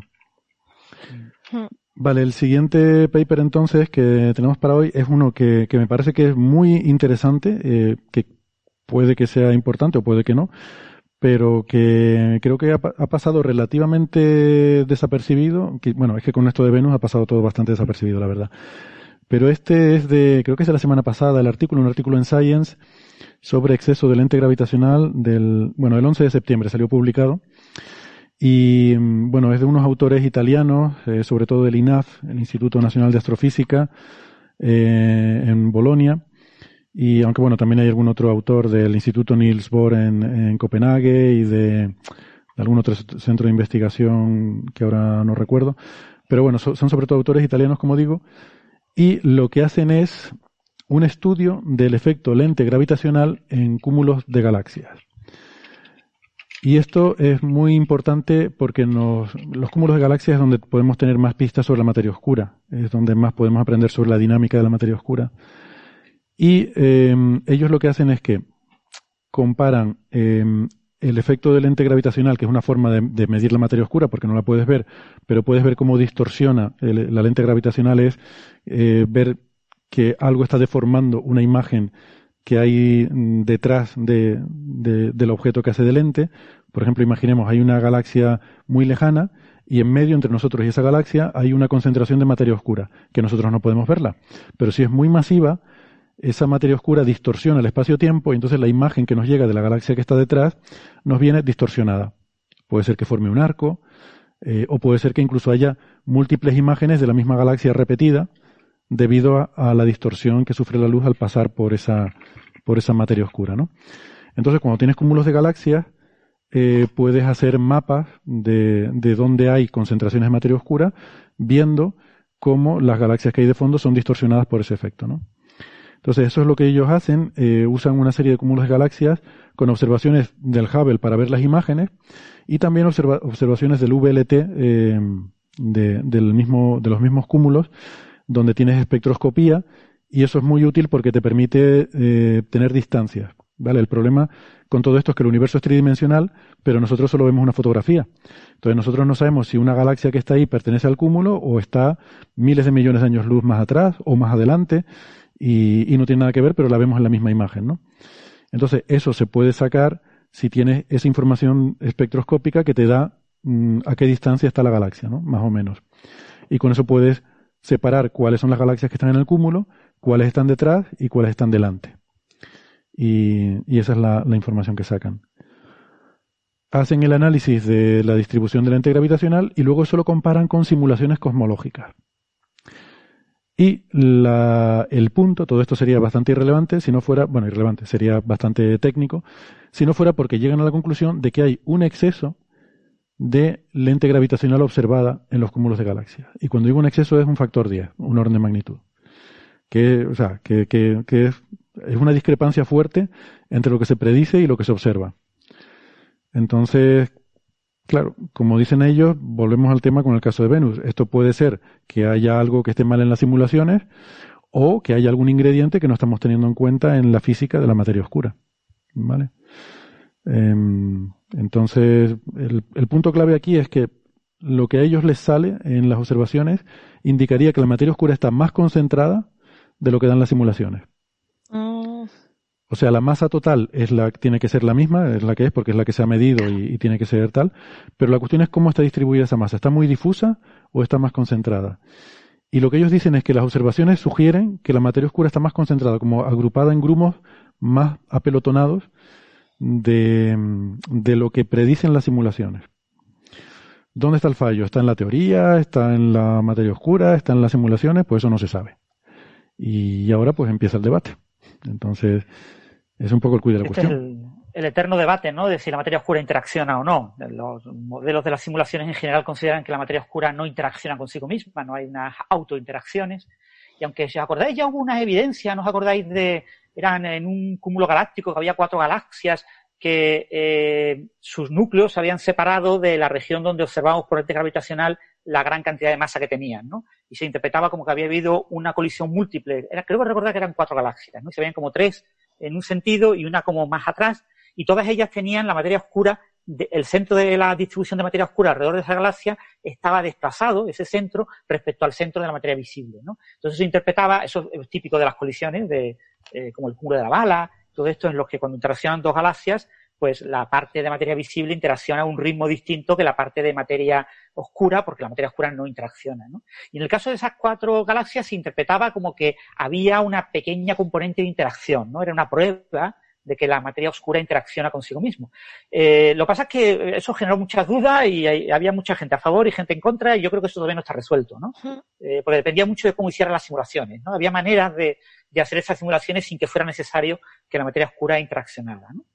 Pero ahora está, si ahora hay indicios de que se acumula más en los, grandes cúmulos eh, y está más, más, eh, en un pico más eh, denso, pues eso de nuevo apoya un poco esa idea de que podría haber algún tipo de autointeracción en la materia oscura, ¿no? Y, y, y ahora lo, lo, importante ahora es poder cuantificar esa autointeracción para que después los físicos de partículas puedan tomar mejores límites de exclusión para las partículas de materia oscura, ¿no? Porque ahora todo lo que se hace con materia oscura, tanto a nivel cosmológico como astrofísico, como a nivel de partículas, es asumiendo que no interacciona, que la interacción es completamente despreciable. Si empieza a haber eh, indicios de que hay algún tipo de interacción, pues habrá que acotar esa autointeracción, eh, un mínimo de autointeracción, y, eso pues nos abrirá los ojos y hará que muchas de las cosas en las que muchos de los, eh, digamos, proyectos, experimentos eh, que han tratado de observar la materia oscura tendrán que rehacer todos sus cálculos asumiendo que hay una mínima interacción. luego esto podría ser muy relevante. Lo mismo que puede ser un artículo que al final no lleva a ningún lado, lo mismo puede ser un artículo que sea eh, uno de los grandes eh, revoluciones en el campo de la materia oscura.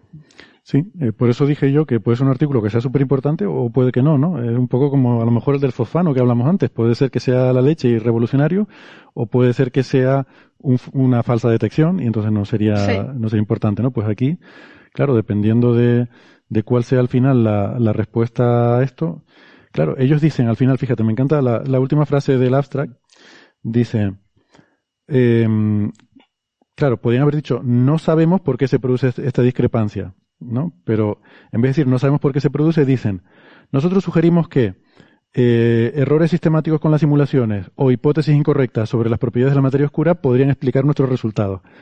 Como diciendo, bueno, puede que estén mal las simulaciones o puede que, eh, que esté mal la teoría de materia oscura. Yo supongo que el siguiente paso sería, mm, como, como dices tú, Francis, incorporar algún ingrediente de interacción de materia oscura, por ejemplo, una pequeña viscosidad. Supongamos que hay una pequeña viscosidad en la materia oscura que hasta ahora se desprecia totalmente. Es, es súper, la verdad que es súper agradecida de simular la materia oscura porque no tienes que ponerle ninguna interacción con nada. Eh, entonces, eso facilita muchísimo los cálculos. Pero bueno, le pones una pequeña viscosidad o, algún tipo de pequeña interacción que sea un poquito pegajosa y a ver si al ser un poquito pegajosa las estructuras se compactan más y llegas a reproducir el, lo que ellos observan. Porque claro, el problema, el gran problema con las simulaciones cosmológicas suele ser, bueno, cuando digo cosmológicas me refiero de, a nivel de galaxias, suele ser los efectos de feedback, o sea, lo que llaman la interacción de la propia materia bariónica pues cuando explotan las supernovas, cuando se producen chorros en, en núcleos de galaxia activos, o sea, cosas que le pasan a las galaxias que tienen que ver con la materia visible, que, hace cosas complicadas. La materia visible hace cosas complicadas, hace hasta seres vivos. Entonces es complicada de simular. Mm, en estos modelos empiezan a meter algunas cosas, meten simulaciones, meten chorros, lo que se piensa que es más importante y que parece que funciona bastante bien hasta ahora. Pero es un poco el gran, eh, la gran duda con estas simulaciones ellos dicen que han hecho, han probado a coger y artificialmente desactivar el parámetro, por ejemplo, de los chorros de los AGN. Lo quitan. Y ven que no cambia la discrepancia que tienen. O sea, en vez de decir lo voy a arreglar, voy a hacerlo mejor, dicen, bueno, no sé cómo arreglarlo, pero voy a probar a hacerlo peor a ver qué pasa. Y concluyen que no cambia mucho la cosa, lo cual te da a entender que no va por ahí el tema. O sea, que no es un parámetro que influya en cuánto se acumulan las estructuras, cuánto se, se apelotonan. ¿Vale? O sea que puede parecer una tontería hacer esta prueba, pero tiene ese sentido, ¿no? Entonces, claro, lo que ellos dicen es, es posible que haya algo que todavía esté mal en las simulaciones, que haya que mejorar, o, mm, bueno, la, hipótesis que sería la que le daría realmente peso al artículo e importancia al artículo, es decir, pues que a lo mejor sí que hay una cierta interacción con la materia oscura, o, o algún otro proceso que, que no conocemos, ¿no? Y ahí tendrá muy bien el James Webb Space eh, Telescope, ¿no? El telescopio James Webb que verá muchísimos eh, supercúmulos de este tipo y nos permitirá observar, este tipo de efectos de lente gravitacional con unos ojos completamente nuevos, ¿no? Porque estamos hablando de unos ejemplos muy concretos, este tipo de imágenes eh, son de cielo bastante profundo, con lo que son bastante costosas de obtener, etcétera. Eh, ahí nos va a venir muy bien el James Webb, a ver si a ver cuándo lo lanzan, a ver si lo lanzan pronto. Eh, hmm y, y, nos permitirá ver una cuestión estadística más general, porque aquí podría haber, analizar eh, con lentes gravitacionales eh, este tipo de efectos de efecto lo sabemos analizar muy bien, se supone, pero los algoritmos tienen muchas incertidumbres, ¿eh? O sea, y hay varios algoritmos en competencia y cuando lo aplicas a los mismos datos, las curvas que te dan son distintas. Y mm. cuando hablas de consistencia entre curvas, a veces tú, eh, los científicos dicen, sí, son consistentes. Y te ves la figura y tú dices, bueno, yo como no soy experto, yo no lo veo consistente, pero si ellos lo dicen que son los expertos, será muy consistente. Pero eh, entonces es, difícil de analizar este tipo de cosas, ¿no? Y tienes que confiar en tu método. Y entonces en esto que lo que observas, pues tiene ya su cierta duda eh, y además resulta que es un poco incompatible con simulaciones, pues eh, esto hay que seguir estudiando. ¿no? Este es el clásico artículo de Science que son artículos similares a los que aparecen a veces en, en Hechos, que requieren muchos años de estudio para ver si esto se confirma y, y se aposenta o si aparecen eh, una serie de flecos y de pequeños problemas que acaban cambiando la interpretación que damos ahora mismo porque esto es una cosa como muy, muy concreta, no, no tenemos mucha información aquí. Sí, hay que seguir tirando del hilo, ¿no? El eh, universo es muy grande y muy complicado y ver un trocillo de cielo muy pequeño y a partir de ahí decir que todo el cielo es igual que ese trocillo, pues no sé. Bueno, eso es el principio cosmológico, o sea, si te vas suficientemente lejos y, y es suficiente. Claro, es pequeño angularmente, pero, pero hay un montón de, de cientos de millones de años luz en ese campo porque estás mirando muy lejos, ¿no? Pero, pero volviendo al, tema fundamental, ¿no? Eh, o sea, efectivamente, yo creo que eh, ahí has dado en el clavo, Francis, el, la incertidumbre que hay con derivar esos mapas de masa de materia oscura, eso es muy incierto. Eh, Entonces, porque porque es un problema bastante, eh, como si, ill condition, dicen en inglés, es pobremente... Sí, es un problema de inverso, es como interpretar una radiografía. Tú ves una radiografía y tienes que reconstruir el objeto tridimensional que daba lugar a esa radiografía. Hay, por supuesto, muchos objetos tridimensionales que dan lugar a la misma radiografía, ¿no? Sí, es un problema degenerado que decíamos. degenerado que decíamos la semana pasada. Sí. sí. mal condicionado, se suele decir, y condiciones. mal condicionado, sí. Mm. Y porque ellos una cosa que dicen es que eh, efectivamente si tú metes algo de viscosidad en la materia oscura, va a hacer que vaya a ser más compacto y tal.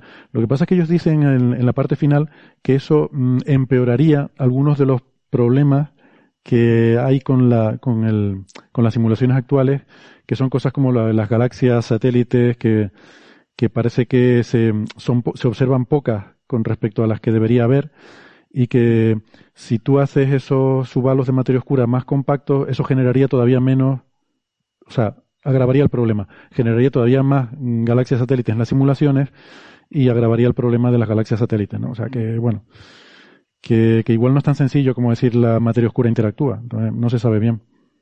Sí, ese es el gran problema. Es muy difícil a partir de estos datos de, decidir algo. Por eso es un punto de partida bueno para que se hagan muchos otros estudios, ¿no? Que, mm. vean esto, esto desde diferentes prismas. ¿no? A mí sí me da aquí que quizás el, que a lo mejor aquí no hay no hay eh, asunto, o sea que igual el problema es que esos mapas de, de masa hechos con lente gravitacional, pues lo mismo no son suficientemente fiables o algo así. Eh, por, por esa inconsistencia, ¿no? De que si resuelve, o sea, si fuera solo meter más viscosidad en la materia oscura, dice, bueno, es, asumible, mm. pero si luego te empeora otro problema, pues no sé. Igual no es. Sí. Pero una cosa me está fijando, ¿no? En el título de este artículo, fíjate, eh, hemos comentado hoy tres artículos que son artículos súper importantes de Nature y Science y súper impactantes. Y los tres tienen títulos como muy poco provocativos. Eh, no es esto que decimos a veces de que hay que poner un título que venda para que sea súper espectacular y súper no sé qué.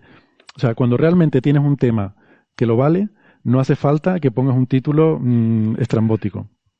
Bueno, también Héctor debe recordar que en revistas como Nature Science eh, son revistas en las que vas a tener un enorme impacto en la comunidad, títulos como títulos. O sea, el título es mucho menos relevante en un artículo publicado en Nature Science eso sí, tiene que ser suficientemente bueno para convencer a los periodistas que te van a despasar a revisores, ¿no? O sea, ese paso previo a que pases a revisores, sí tienes que tener un buen título, un título que les llame la atención o una buena explicación que les llame la atención. Pero una vez que llegas a revisores, el título ya es más irrelevante porque eh, solamente si te lo aceptan en esa revista va a tener un eco mediático que, que en otros casos pues tienes que buscar con un título especial, ¿no?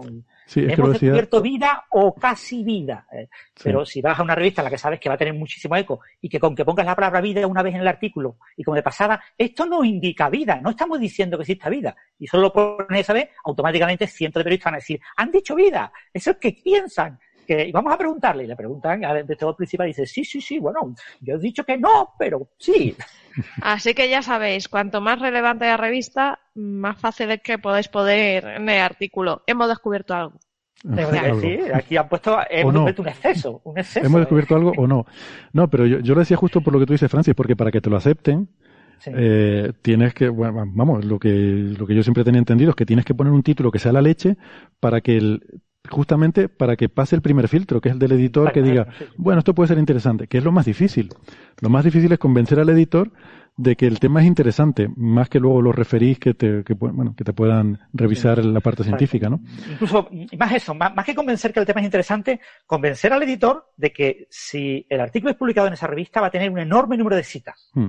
Eso es lo más. Sí. Eh, va a ser un artículo importante para la revista porque le va a incrementar sus citas. ¿no? Eso es lo que tienes que convencerle, de que va a dar muchas citas. ¿no? Exacto. Este es un artículo pionero, ¿no? Un revolucionario, que da un primer paso en un campo nuevo, un campo nunca explorado, y por lo tanto va a tener muchas citas, porque mucha gente va a empezar a explorar ese campo que antes nadie pensaba que existiera, y entonces eh, eso va a generar mucho eco para la propia revista, que es lo que busca la revista. Wow, ya tengo título para el paper, de artículo más cañero, que tu madre no quería que leyeses. y no creerás lo que pasó después. Porque, mira, los títulos. El de este artículo que estamos comentando ahora es un exceso de lentes gravitacionales a pequeña escala observado en cúmulos de galaxias. Si yo te digo eso así, pues lo mismo no, no te levantas de la cama. No. Eh, el agua de la Tierra podría haber sido heredada de material similar a los meteoritos de condritas estatíticas. Podría ser material similar, tal. Y el del fosfano en Venus, fíjate cómo era. Gas fosfano en, la, en las cubiertas de nubes de Venus. Así tan tranquilo. No posible biomarcador en la atmósfera venusiana, ese planeta que está al lado de la Tierra y que no. Bueno, y por ir acabando. El siguiente será: ¿alguien ha descubierto algo? Sí. ya. Puede ser, maybe. Em, eh, ¿Quieren alguna cosa más eh, que comentar de esto? O no, en principio no, pero eso que puede ser un artículo muy relevante que seguramente dará lugar a otras noticias en este podcast, ¿no? En próximos meses o años. Eh, volveremos a, recordar que de este tema hablamos hoy. Sí, puede ser, puede ser. Yo imagino que saldrá, que de este hilo se tirará más, para bien o para mal, pues no sé si, si para intentar confirmar esto o, le pondrán objeciones, pero vamos a estar atentos porque yo creo que van a, van a salir más cosas de aquí. Mm. Bueno, y el último trabajo que tenemos para hoy es uno que, que, a mí me parece muy divertido. También lo teníamos para hace un par de semanas, pero no nos dio tiempo de sacarlo. Hmm. Entonces, yo no sé si se acuerdan de haberlo leído. Eh, pero me gustó mucho. Se titula, este nos lo envió, por cierto, Nacho Trujillo, que, también suele estar monitorizando ahí el, el archive. y mm, no sé a dónde lo han enviado, porque dicen que lo han enviado y el, el formato tiene pinta de Astrophysical Journal o alguna revista de estas. Eh, o, bueno, no estoy seguro porque las ecuaciones no son... Eh, no sé, porque yo empecé entendiendo el artículo iba yo, pero súper a tope, diciendo, ah, qué bien lo estoy entendiendo hasta que llegué a la página 4 que se llena de unas ecuaciones muy raras y dije, pues me he perdido. Sí, pero es fácil de entender. Lo básico es, bastante clarito, yo creo, ¿no? Porque el, artículo se titula ¿Cuál es el precio de abandonar la materia oscura? Y, y luego, eh, y luego sigue. Eh, límites cosmológicos a teorías de gravedad alternativa. Hmm. Y la idea es muy simple, es como una especie de meta. Yo, yo si me permites hacer la, la, digamos, la apuesta o la, ¿cómo se diga eso? Eh, yo diría que a JCAP, al Journal of Cosmology and Astrophysics. En Astroparticles. Una revista de teoría en la que aparecen muchos artículos así relacionados con cosmología y astrofísica, escritos por físico teórico, y por la estructura del artículo yo diría que va a, a JCAP. Sí, es posible. Bueno, es el tipo de artículo que podría ir a ese journal, sí. Yo pensé que era astronomía, eh, perdón, Astrophysical Journal, pues se me parecía el formato, pero luego vi que las ecuaciones no, porque los vectores y matrices en esta revista los ponen con negritas y mayúsculas y minúsculas, mientras que aquí le ponen flechitas, o sea que no, no es el mismo formato. Pero bueno. Em, son dos autores, eh, un investigador joven, un, postdoc en, JPL, el, Laboratorio de Propulsión a Chorro, que se llama Chris Pardo, y eh, un investigador ya más, más senior, más establecido de Princeton, que se llama eh, David Spergel. Y entonces lo que han hecho es una especie de meta teoría, es decir, preguntarse cómo tendría que ser una teoría de gravedad alternativa. Porque ahí sabemos que hay gente que no le gusta la materia oscura, por lo que sea. Yo tengo un montón de amigos que no les gusta, no les gusta la materia oscura y dicen, eso no puede ser así porque, yo qué sé, porque no les gusta. Hmm. Porque es muy complicado, porque son epiciclos, porque son lo que sea. Pero oye, los datos son los que son y tú tienes que ir a lo que digan los datos. O sea, la naturaleza no tiene por qué ser sencilla y si, si los datos dicen que hay epiciclos es que hay epiciclos. O sea, y punto. Eh, por lo menos la física funciona así, ¿no? Pero bueno. Eh, entonces, hay gente que ha intentado proponer teorías alternativas, lo cual está bien, o sea, todo tiene que ser cuestionado y es bueno proponer teorías alternativas, que ninguna de ellas ha llegado a funcionar bien, eh, ¿vale? Hasta ahora no hay ninguna teoría que sin materia oscura pueda explicar el universo. Y entonces aquí lo que dicen es, vamos a dar una visión general. ¿Cómo tiene que ser una teoría que pueda explicar la física sin tener que meter materia oscura? Y me gustó mucho porque es sencillito lo que hacen en realidad. Eh, la clave del asunto es el siguiente.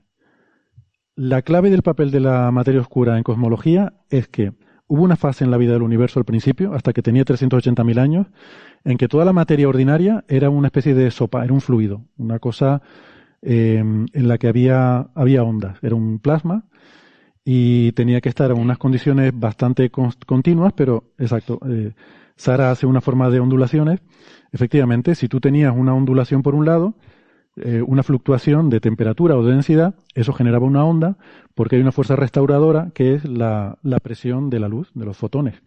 O sea, si tú tienes más temperatura en un sitio, entonces ahí hay más fotones, hay más luz, genera más presión, y entonces hay un equilibrio que, tiende a... O sea, hay una fuerza restauradora que tiende a, devolverte el equilibrio, ¿no?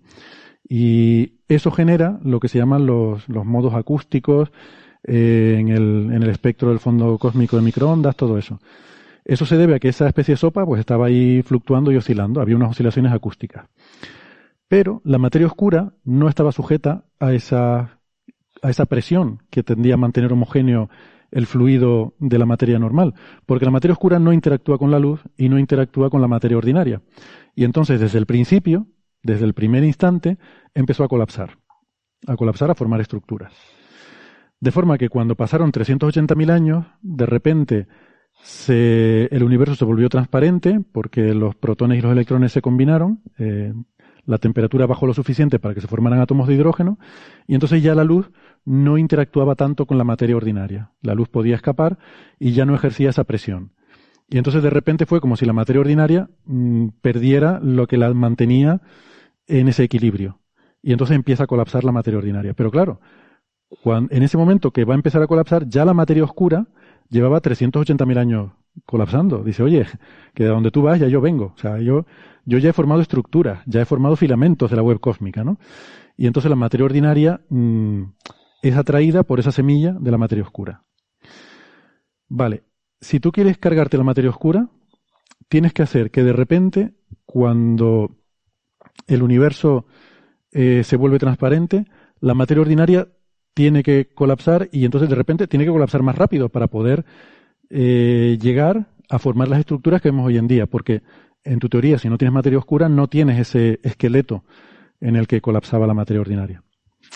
Entonces ellos lo que se plantean es lo siguiente. Eh, tenemos unas oscilaciones acústicas de variones que son las, esa, esa especie de ondas que se habían formado en ese fluido primordial cuando el universo se vuelve transparente, pues eso queda congelado porque ya no hay esa eh, presión, ya no hay esa, eh, esa interacción con la luz que lo mantenga en equilibrio y entonces se queda congelada. Por eso mm, vemos hoy en día que la materia hay una estructura en una especie de, mm, de, de burbujas con una escala de unos 400 millones de años luz que, que, hay, digamos, más galaxias que tienen esa distancia típica que otras, ¿no? Es como que hay una especie de patrón sobreimpuesto en la estructura de galaxias que tiene una, esa variación de 400 millones de años luz ahí metida.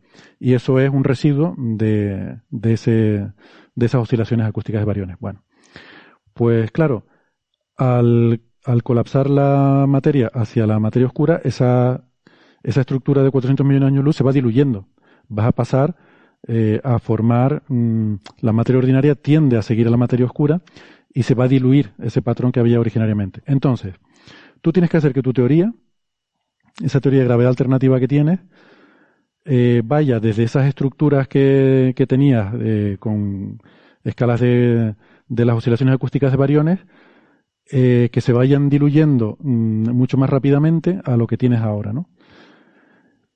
¿Cómo puedes hacer eso? Pues básicamente tu, gravedad tiene que ser más fuerte que, la gravedad eh, que, tenemos en la teoría actual. Y entonces aquí hacen un análisis de decir, bueno, si tú tienes una teoría lineal, ¿cómo tendría que ser esa teoría para que se produzca ese colapso? Lineal, eh, queremos decir que si tú tienes, digamos que la, atracción, la aceleración gravitatoria que produce una cierta masa, si yo aumento un 1% esa masa, va a aumentar un 1% la, la gravedad que produce, la aceleración que produce. ¿Vale? La mecánica newtoniana es así, es lineal, y la relatividad general es no lineal, pero aproximadamente, eh, cuando tienes campos muy débiles, cuando tienes la aproximación en la, fuera de agujeros negros y, cosas así muy compactas, se comporta de forma lineal. O sea que para, para estudiar eh, cómo se ha producido ese colapso del universo es bastante lineal. Entonces, bueno, si, si tu teoría eh, si tu teoría sin materia oscura es lineal, pues no puedes compatibilizar eh, ese origen del universo, esos primeros 380.000 años, con lo que pasó después, salvo que hagas cosas muy raras. O sea, tienes que hacer prácticamente que el universo conspire en tu contra, porque tiene que ser, eh, bueno, ellos sacan aquí la función que tendría que cumplir esa teoría y, es una cosa un poco rara. O sea, es muy arbitraria. Tu gravedad tendría que tener comportamientos que van cambiando según en diferentes fases del universo. Y la única forma de salvarlo, bueno, no sé, estoy hablando mucho, no sé si quieren hacer un comentario de lo que hemos dicho hasta aquí eh, o alguna matización. Eh, ¿Se entiende más o menos ahora lo que... Vale. Y luego dicen, bueno, pero podría ser que mi teoría no sea lineal. Y entonces lo que dicen es, vale, pero si tu teoría no es lineal, nosotros sabemos por el fondo cósmico de microondas que a los 380.000 años de vida del universo mm, era muy lineal, porque tú empiezas con fluctuaciones cuánticas aleatorias y las fluctuaciones que vemos en el fondo cósmico de microondas son básicamente una amplificación lineal de, fluctuaciones aleatorias, ¿no? Eh, eso te da un espectro gaussiano de fluctuaciones, que es lo que se observa. ahora mismo los cosmólogos están intentando buscar no gaussianidades, pero que serían debidas a otras cosas, a ondas gravitacionales de, de la inflación, pero eso, bueno, es algo muy pequeño, muy pequeño. El fondo cósmico de microondas es casi perfectamente gaussiano, de hecho, hasta donde hemos podido medir es perfectamente gaussiano, lo cual indica que ha habido un comportamiento lineal en la amplificación de esas fluctuaciones. Entonces tendrías que tener una teoría que sea lineal en esa parte para explicar el fondo cósmico de microondas y que luego después de ahí se vuelva muy no lineal para explicar el resto del universo sin tener materia oscura. ¿Vale? Y eso de nuevo pues atenta un poco contra la navaja de Ockham, o sea, no eh, casi que tendría que ser una especie de cosa hecha mm, a medida porque claro, los 380.000 años mm, es simplemente el tiempo que tardó en enfriarse hasta que se formaron átomos de hidrógeno. Mm, no hay nada que tenga que ver con la gravedad en eso. O sea, mm, la formación de átomos de hidrógeno no tiene por qué alterar el comportamiento de la gravedad, ¿no? Entonces, parece difícil de explicar. O sea que la conclusión a la que llegan es que, mira, no te empeñes, que no vas a poder conseguir una teoría sin materia oscura, y cuando se dice sin materia oscura es sin algo que haya ido colapsando desde el principio del universo eh, sin interactuar con la luz y con la materia ordinaria y que te pueda reproducir las, eh, en fin, la cosmología. Claro. Porque claro, la gente que hace teorías alternativas se han puesto a intentar reproducir las curvas de rotación de las galaxias. Pero más allá de eso no, no funciona. Y, aquí nos están explicando que para reproducir la cosmología no vas a poder. Eh, básicamente, te pongas como te pongas, ¿no? Sí, ha habido varios intentos, ¿no? De, con teorías de gravedad modificada, reproducir la parte cosmológica y algunos han sido un poquito más exitosos, otros más fallidos, pero en general es muy, muy difícil porque conocemos con muchísima precisión el espectro multipolar del, del CMB, ¿no? Donde están mm. todas esas huellas de, los modos acústicos bariónicos y donde eh, la, la, la, proporción entre los diferentes picos está muy, muy condicionada a ese desacoplo de la materia oscura, ¿no? Respecto a la bariónica. Entonces podemos, gracias a eso, a eso, podemos predecir qué cantidad de materia oscura hay en el universo, vemos que el universo está dominado por materia oscura, etcétera. Eso es difícil. Lo que pasa que lo bueno de este tipo de artículos es que mm, a veces ofrecen ideas para que la gente joven piense nuevas cosas, ¿no? Y lo mismo eh, el, el, que alguien diga, mira, esto es imposible, por mucho que trabajéis no lo vais a conseguir provoca que alguien diga, no, no, pero hay una manera, hay un truco, ¿ves? si le doy este retruque, acabo obteniendo ese resultado. Y lo mismo veremos algunas sorpresas en los próximos meses. Lo que pasa es que este tipo de temas que son más teóricas van más despacio, ¿no? Y, y, y probablemente haya que esperar varios años a ver algunos resultados interesantes en esta línea. ¿no? Pero, es que es así es una cosa que, que tenemos que, que tener muy claro, ¿no? A todos nos encantaría que una modificación de la gravedad explicara la materia oscura, porque como no encontramos la materia oscura, porque buscamos la materia oscura en un sitio muy pequeño y, ahí no la encontramos. Entonces, si no está justo delante de nuestras narices, es que no existe porque no la encontramos, porque estamos mirando delante de nuestras narices, no estamos mirando al lado, eh, fundamentalmente porque no sabemos cómo hacerlo, ¿vale? O sea, entonces necesitamos gente joven que eh, con imaginación, con eh, años de estudio y bien guiados por gente que domine el campo, desarrolle nuevas maneras de explorar regiones de masa de la materia oscura que no estamos explorando porque no sabemos hacerlo. Y en paralelo también necesitamos a gente que intente eh, eh, destrozar este tipo de artículos que dicen no, no puede existir eh, una gravedad modificada que explica materia oscura porque tiene que ser extremadamente fine tuning, ¿no? Tiene que estar muy, muy ajustada porque tiene que tener cosas que aparentemente son contradictorias, ¿no? Y seguro que alguien pues descuida algo que evite ese fine tuning, ¿no? Y eso es lo bonito de la ciencia, ¿no? El, pero lo que debe, a mí siempre me gusta recalcar a los oyentes aquí en Coffee Break es que estamos buscando la materia oscura donde es más fácil buscar la materia oscura, que es donde dijo Edward Witten, un físico de teoría de cuerdas, como en 1982-83, que ahí se podía buscar la materia oscura. ¿Vale? O sea, eh, un señor que no tiene ni idea de astrofísica ni idea de cosmología porque se dedica a hacer física teórica y está dedicado fundamentalmente a matemáticas súper abstractas para entender la realidad física, propone eh, uno de sus pocos artículos en los que aparenta ser algo que tiene aplicaciones prácticas, eh, propone que se podría buscar materia oscura por ahí y, es el, clásico búsqueda de las partículas WIM, ¿no? de las partículas masivas que interaccionan débilmente, ¿no? que interaccionan en la escala débil. Pero no, Eso es lo que han modelado. ¿No? es también una limitación experimental de que básicamente son los experimentos que podemos hacer, ¿no?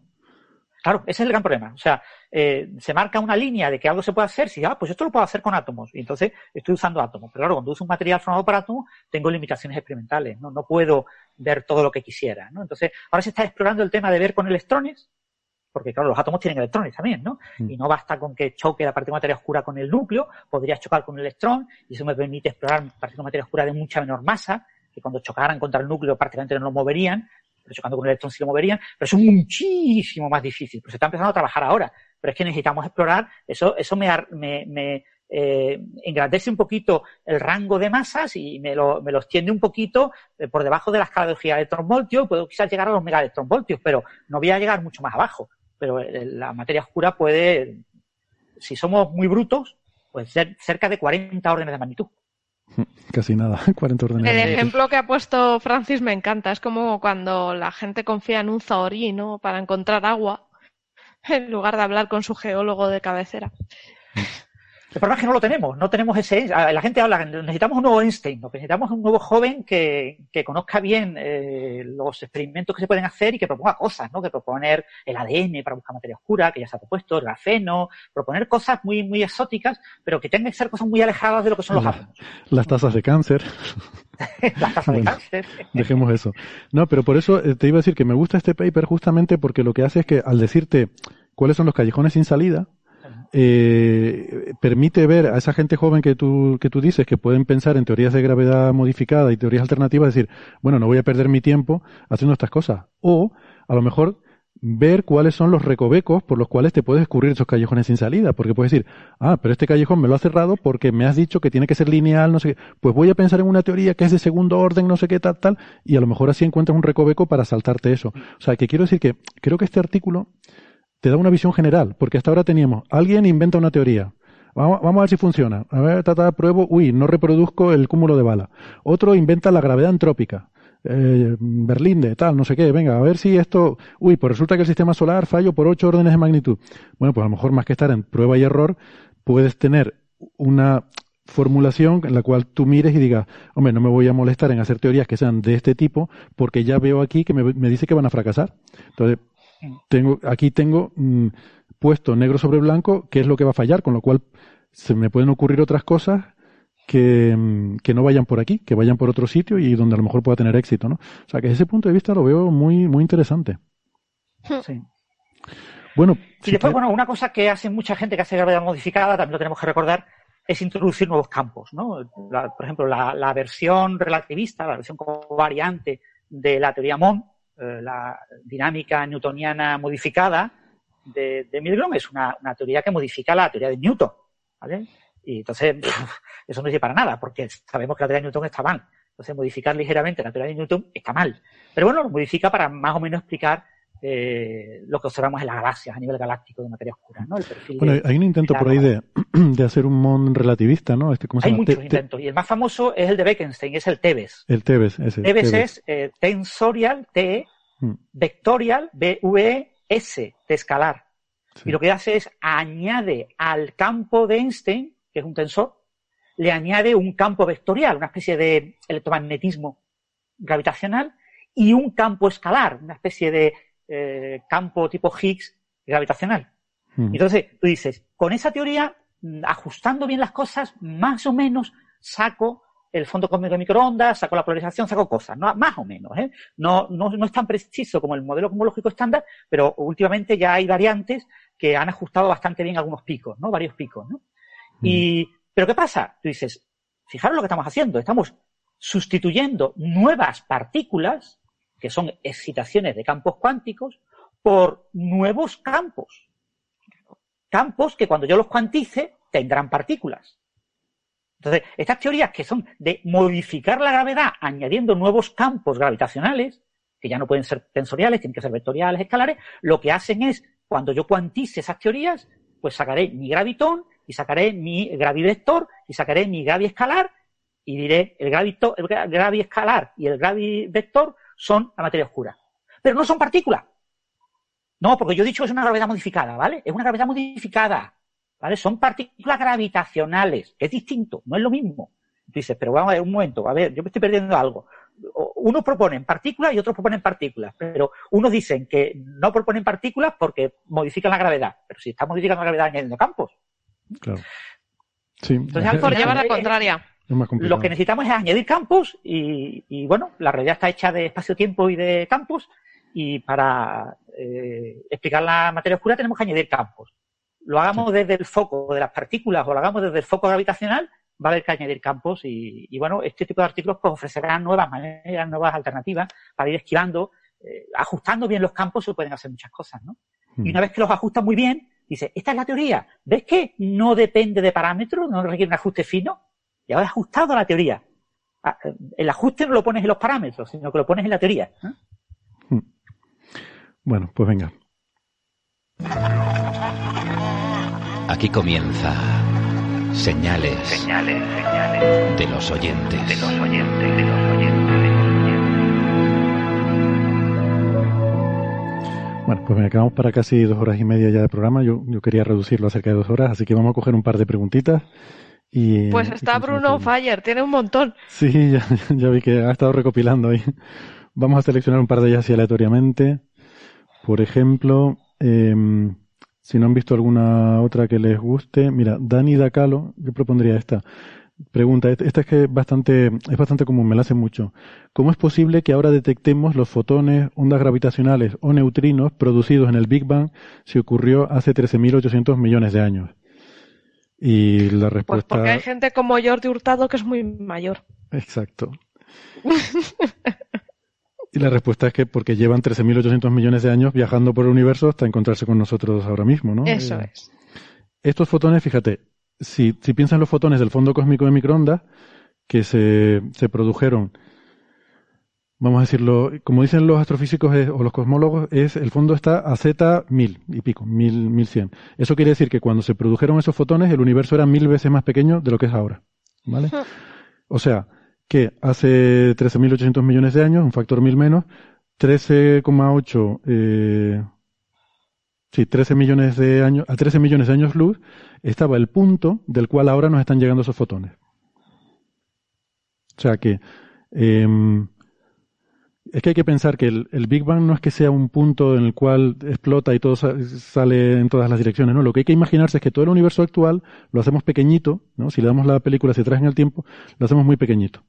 De forma que, eh, pues en ese momento, cuando, eh, cuando el universo em, se volvió transparente, cuando empezaron, cuando se formó el fondo cósmico de microondas, pues, pues eso, todo el universo que observamos ahora era mil veces más pequeño. ¿Vale? Entonces, había, eh, había un punto que estaba a 13 millones, a 14 millones de años luz de nosotros. Eh, ese punto emitió un fotón y desde entonces el universo se ha ido expandiendo. Se ha expandido un montón y ahora nos está llegando ese fotón que, que se emitió en ese punto que estaba eh, a esa distancia en aquel momento. Esa es un poco la, esa es un poco la idea. Y mañana nos llegarán los que se emitieron a una distancia un día luz más lejos y pasado nos llegará el que se emitió a una distancia dos días luz más lejos. O sea que cada día el fondo cósmico de microondas está un poquito más lejos. Mm. Y hay que imaginar una especie como de casquete esférico, como si estuviéramos en el centro de una esfera de cristal. Entonces cada uno de los puntitos de esa esfera, de esa superficie, emite fotones en todas direcciones. Pero claro, nosotros solo nos llegan los que se dirigen hacia el centro de la esfera. Todos los que se emiten en todas direcciones, eh, pero que van en otras direcciones distintas, nunca nos llegarán a nosotros. Y ese que se dirige hacia donde estamos nosotros, que será el que nosotros podremos ver, tarda esos 13.800 millones de años, porque bueno, el fondo cósmico de microondas surgió ah, entre esos 150.000 y 380.000 años después del Big Bang, con lo que han estado recorriendo prácticamente toda la vida del universo ese fotón hasta que nos llega a nosotros. ¿no? Llegan muy poquitos fotones, cuesta mucho trabajo verlo, pero nos llegan fotones desde todas direcciones, porque de ese casquete esférico, todos sus puntitos, todas las pequeñas regiones de la superficie, emitían fotones en todas direcciones. ¿no? Y, por tanto también había algunos que venían en nuestra dirección. De hecho, los fotones son las partículas más numerosas del universo. Hmm.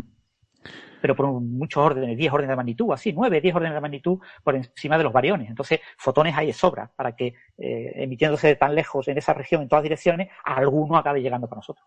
Hmm, exactamente.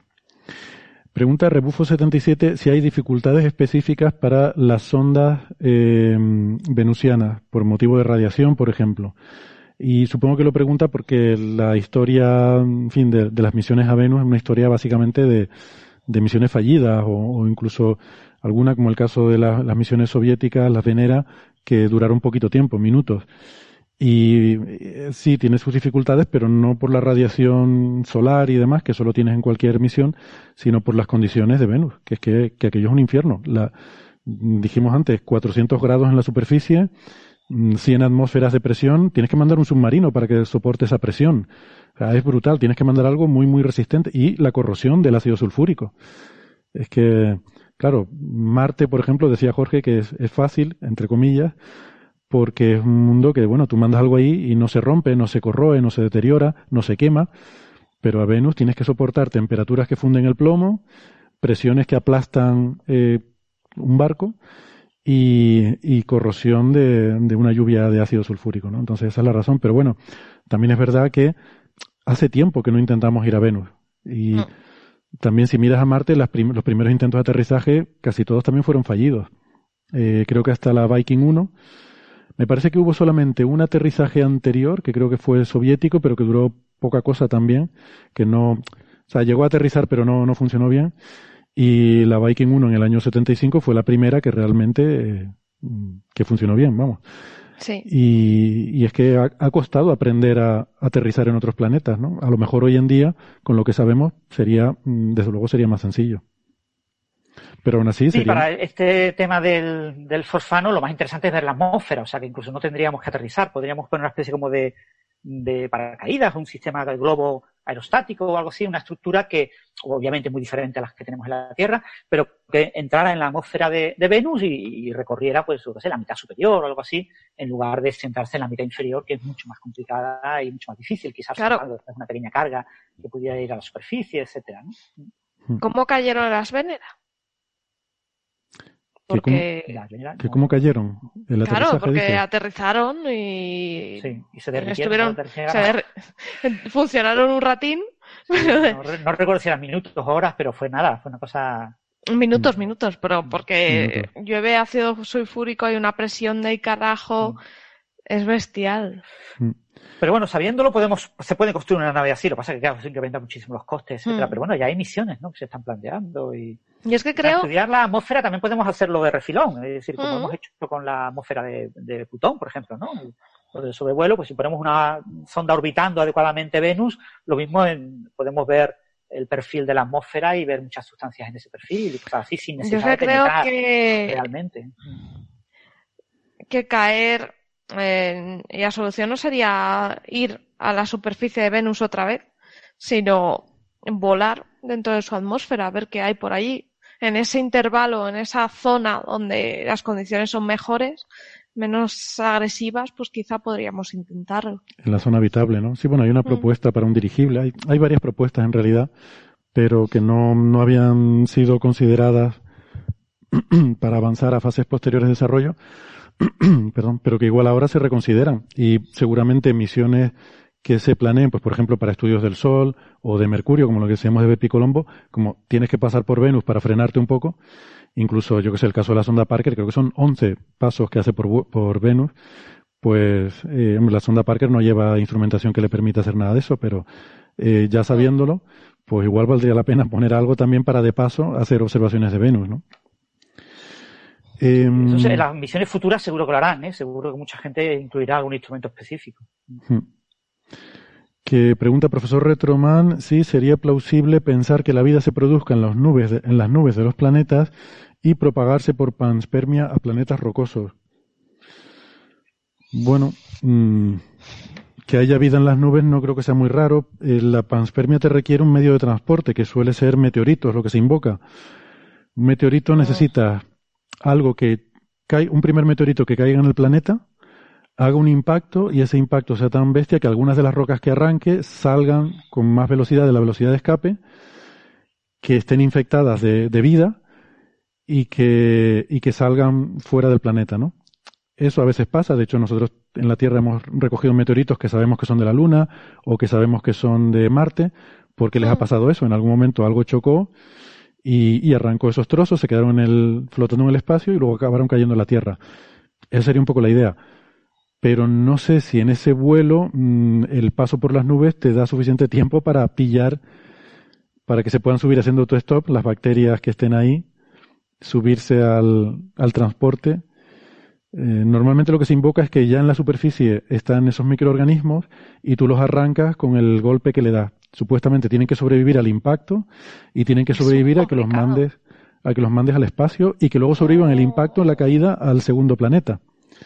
Eh, casi nada.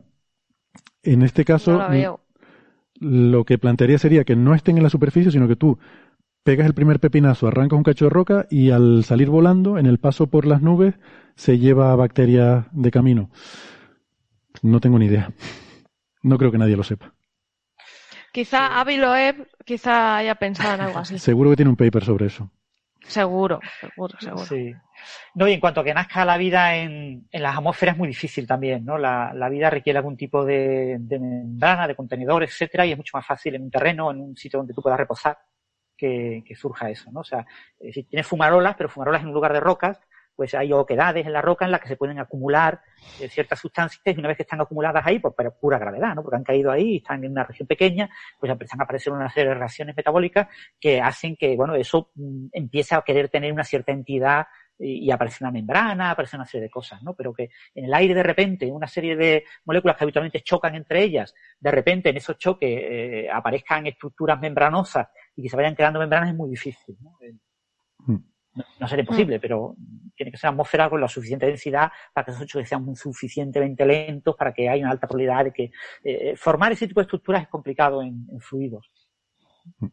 Entonces lo normal es que estén en microfilms, ¿no? que estén en películas encima de, algún tipo de suelo, sustrato, en el fondo del mar, en sitios así, ¿no? Mm.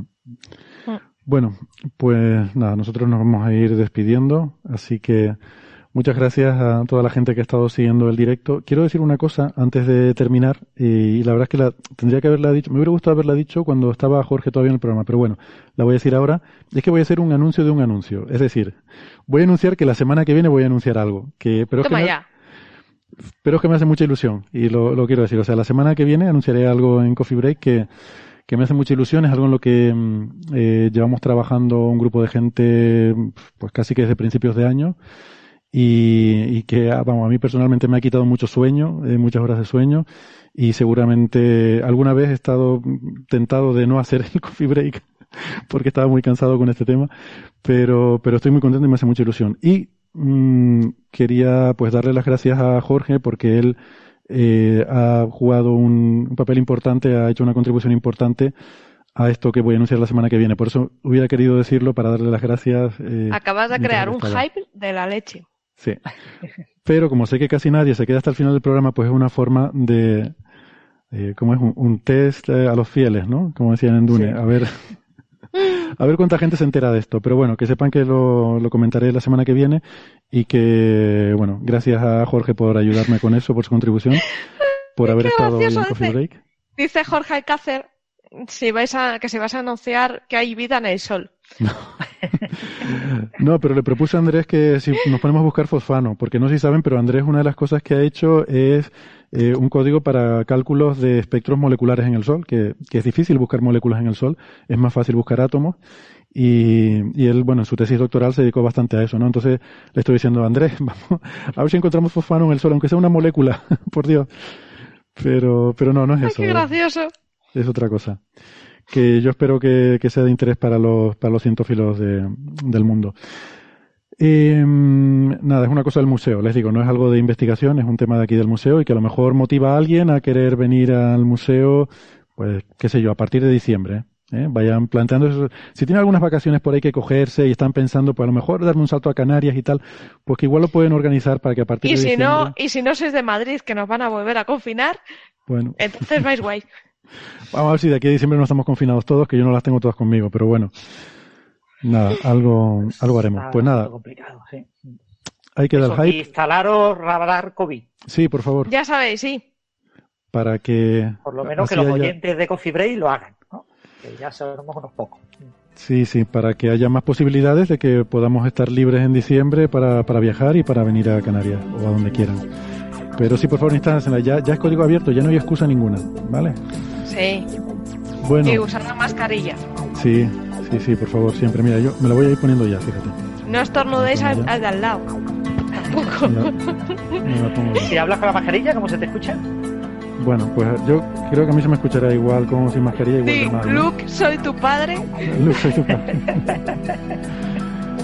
pues que, que nada, que hasta la semana que viene. Que muchas gracias Francis, Sara y, y a Jorge. Eh, ha sido un placer. eh, me lo he pasado muy bien hoy.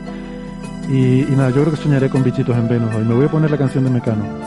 Con el barco a Venus. Chao, chao. Hasta la Chao. semana que viene.